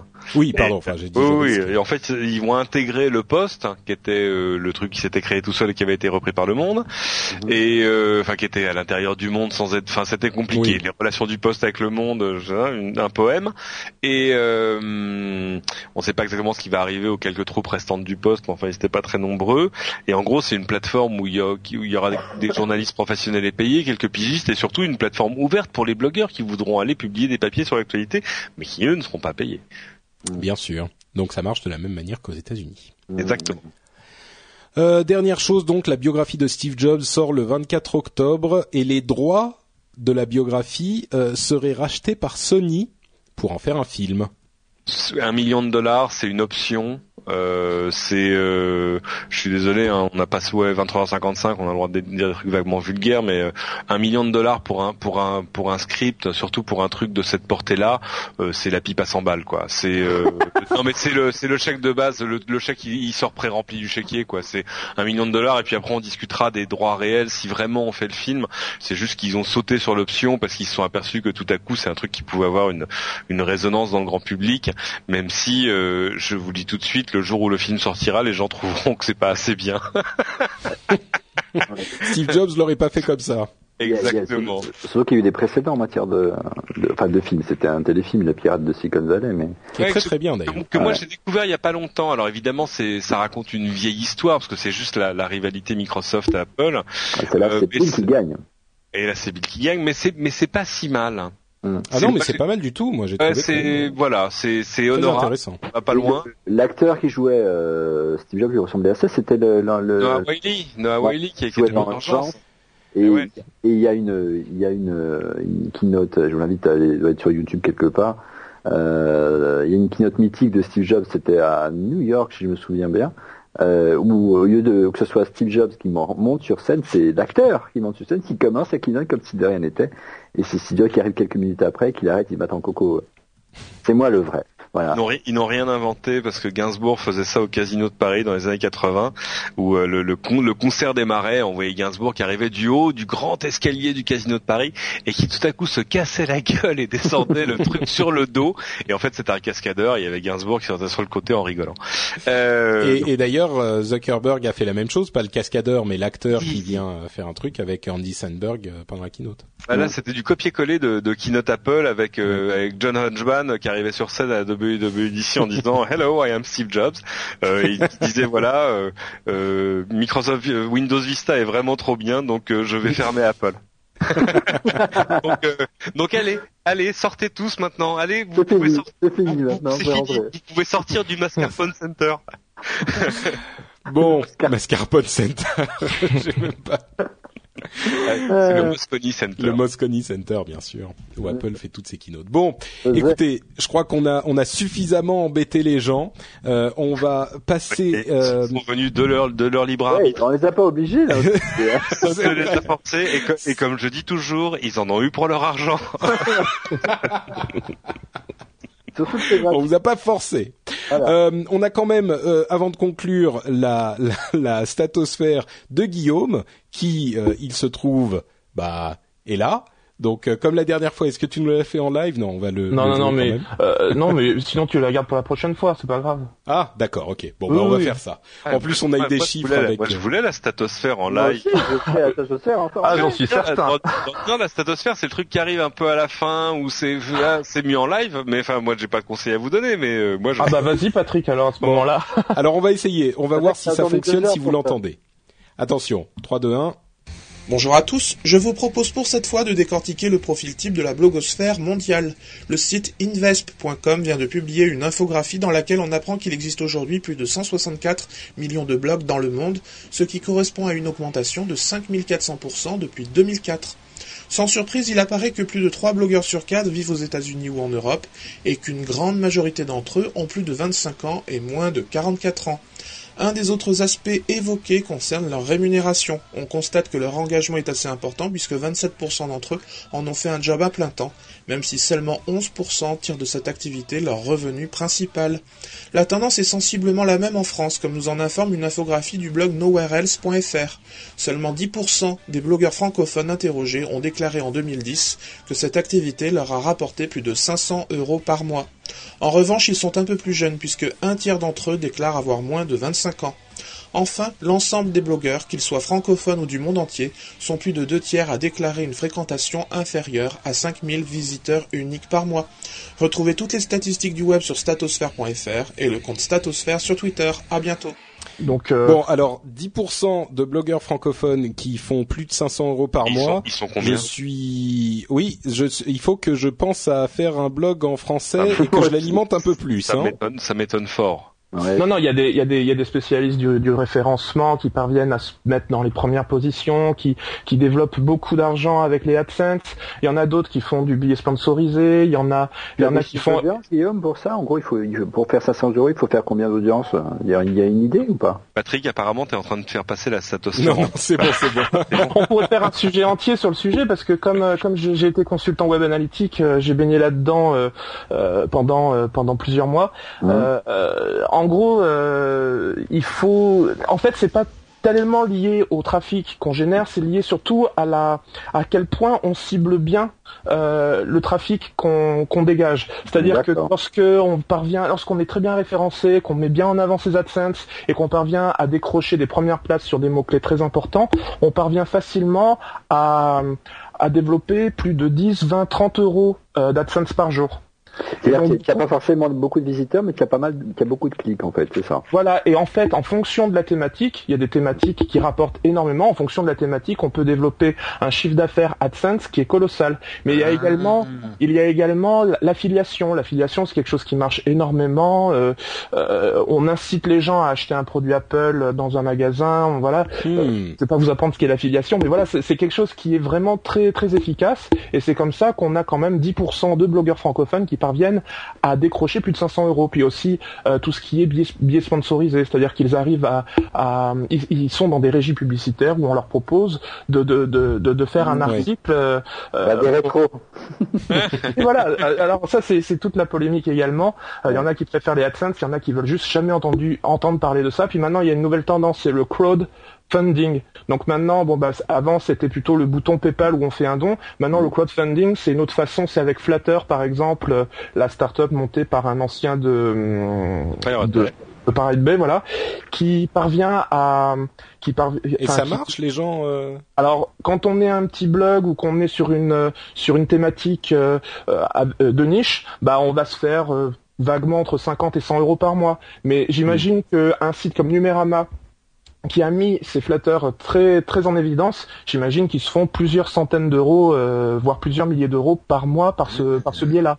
Hmm. Pas mal. Mais en fait, il faut bien choisir sa thématique sur un, sur une thématique où un il y a de la pub et où deux elle est cliquable. Je crois que je vais lancer un blog. Je vais lancer un nouveau blog sur l'assurance vie. Ah, alors, parce qu'il paraît que les clics sont très très chers. sans, être, euh, sans être morbide, c'est vrai que les, la meilleure transformation, c'est l'assurance vie, le crédit et le cancer. Voilà. Super. Voilà, c'est les trois ah, domaines où les clics valent le plus d'argent. Voilà, ça, ça, va être mon nouveau blog. Ce sera pas très drôle, mais je vais. vas te faire un max de blé. je vais faire un max de blé. Un peu d'assurance auto là-dessus et hop là. bon, bah merci Guillaume en tout cas, comme d'habitude pour tes chiffres et vous pouvez retrouver ce, ces chiffres et d'autres sur ton site statosphère.fr. Et j'en profite donc pour euh, enchaîner avec les remerciements et les euh, la, le tour de table des euh, enfin, des différents sites que vous pardon, site et Twitter que vous entretenez. Donc avec Guillaume, donc tu es statosphère.fr et sur Twitter c'est statosphère aussi. Voilà, si vous si vous appréciez le marketing, les statistiques des réseaux sociaux, tout ce qui est web analytique, vous allez sur statosphère.fr et vous pouvez me retrouver sur Twitter euh, statosphère. Merci Guillaume, Cédric? Euh, Cédric sur Twitter, euh, mais cherchez-moi plutôt sur Google+. Là, j'ai un raccourci, gplus.to slash ced, CED, et puis, et puis sur mon nouveau blog, l'assurance c'est la vie. et surtout, euh, ne ratez pas le dernier plein écran qui était ouais, le, ouais, le plein écran qui était le qui était le, le, notre petit labor of love euh, sur et pour Steve Jobs euh, qui au final est pas mal vu les conditions dans lesquelles on l'a on l'a réalisé. N'allez pas le chercher sur iTunes, il n'y est pas, n'allez pas le chercher sur iTunes. Non, et arrêtez de me le demander sur iTunes. À, chaque fois que vous me demandez euh, où est plein écran sur iTunes, il y a, y a, y a, y a une, une licorne qui meurt. euh, donc, voilà. mais mais en revanche, vous le trouvez sur TF1 News vous tapez plein écran dans Google et vous le trouvez. Et si vous voulez le lire sur une tablette, un iPad ou un truc qui lit que du MP4, vous allez le chercher sur watt.tv. Voilà. Très bien, très bien watt.tv.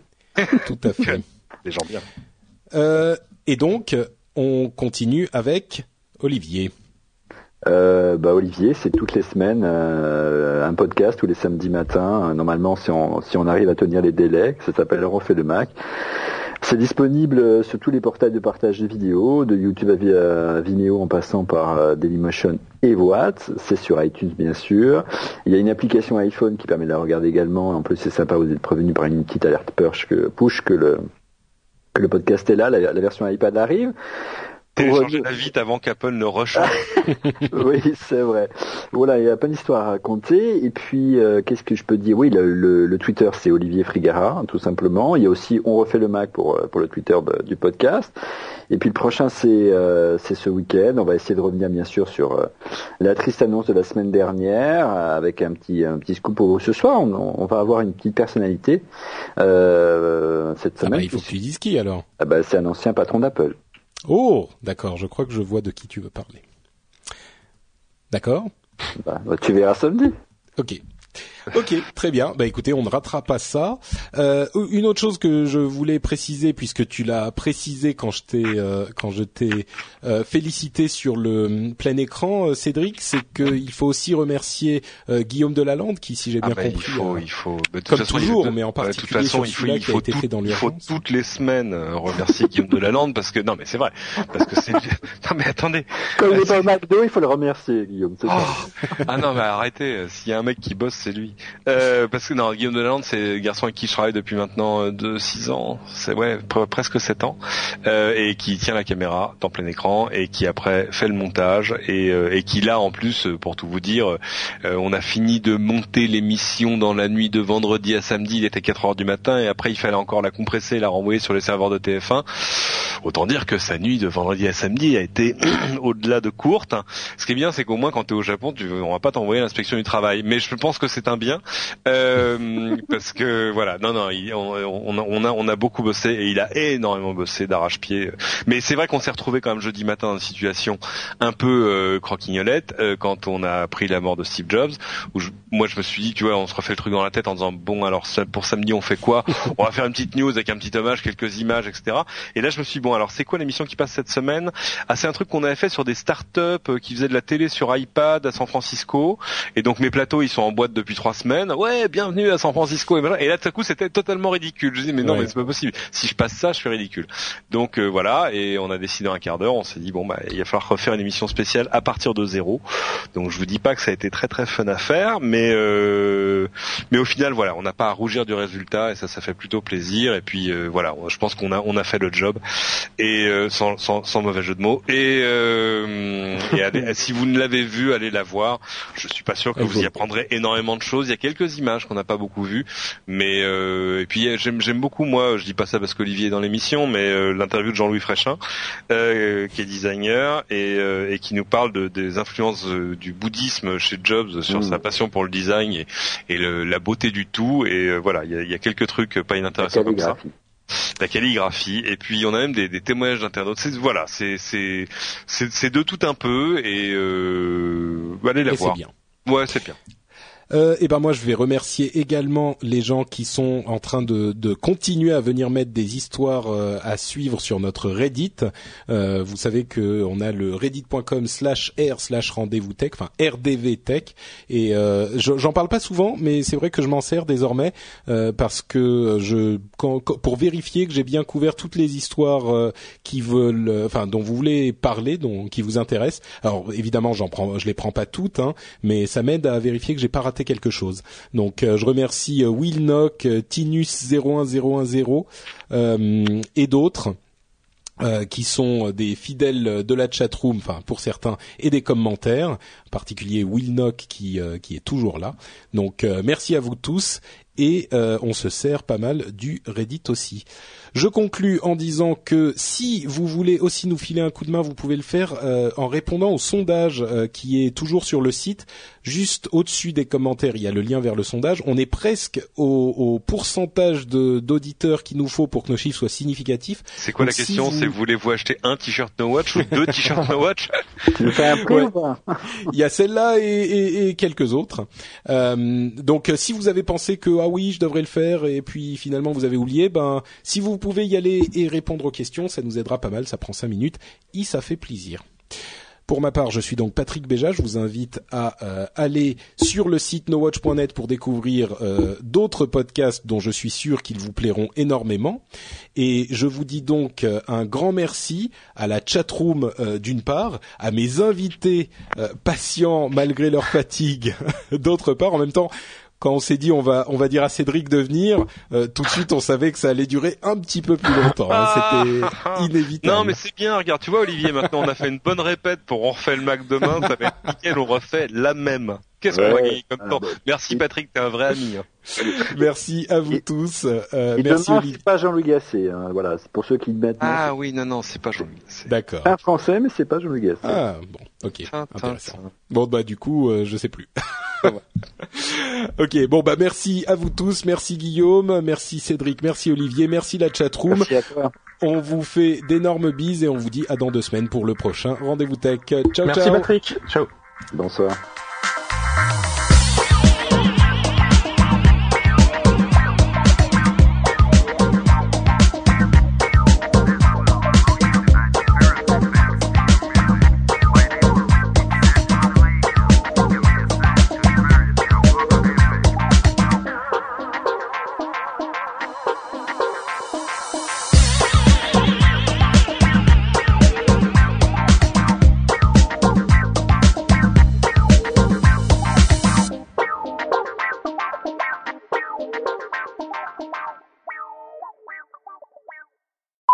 Je vais vous raconter ma vie, on est entre nous.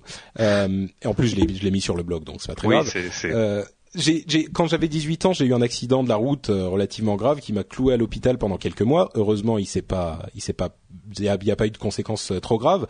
Mais euh, c'est vraiment, c'est pour ça que ça m'a tellement touché ce discours, c'est que j'ai retrouvé un, un, raisonnement que j'ai eu moi-même. on se rend compte qu'on peut mourir demain et que le le le, le fait d'être conscient de sa propre mortalité, ça, ça évite de tomber dans le piège de croire qu'on a quelque chose à perdre et c'est vraiment quelque chose de très important, quoi. Donc euh, voilà. Bon, moi je vais je vais conclure avec une dernière chose, encore une citation de ce discours. Euh, quand j'étais quand j'étais petit, enfin quand j'avais genre 20-25 ans, je suis arrivé à, à, une méthode pour faire décision. C'est que je me disais, euh, si j'ai une grande décision à prendre, je me dis, quand j'aurai 70 ans, qu'est-ce que je vais en penser? Est-ce que je vais regretter de pas avoir fait cette chose-là ouais, J'ai lu ça, c'est vachement bien. Et et si je me dis que je le regretterais, j'ai, je me suis posé la question quand j'ai quand je suis parti au Japon, euh, eh ben je le fais. Et il n'y a pas de, il y a pas d'excuses, il n'y a pas de raison qui, qui pour euh, aller à l'encontre du truc, parce que il y a toujours des raisons qui vont vous empêcher de faire quelque chose. Il y a toujours des bonnes raisons de pas faire quelque chose. Et, si jamais vous vous dites, vous pensez vraiment que dans, dans 30, 40, 50 ans, vous regretterez de ne pas l'avoir fait, c'est-à-dire que c'est important et qu'il faut le faire.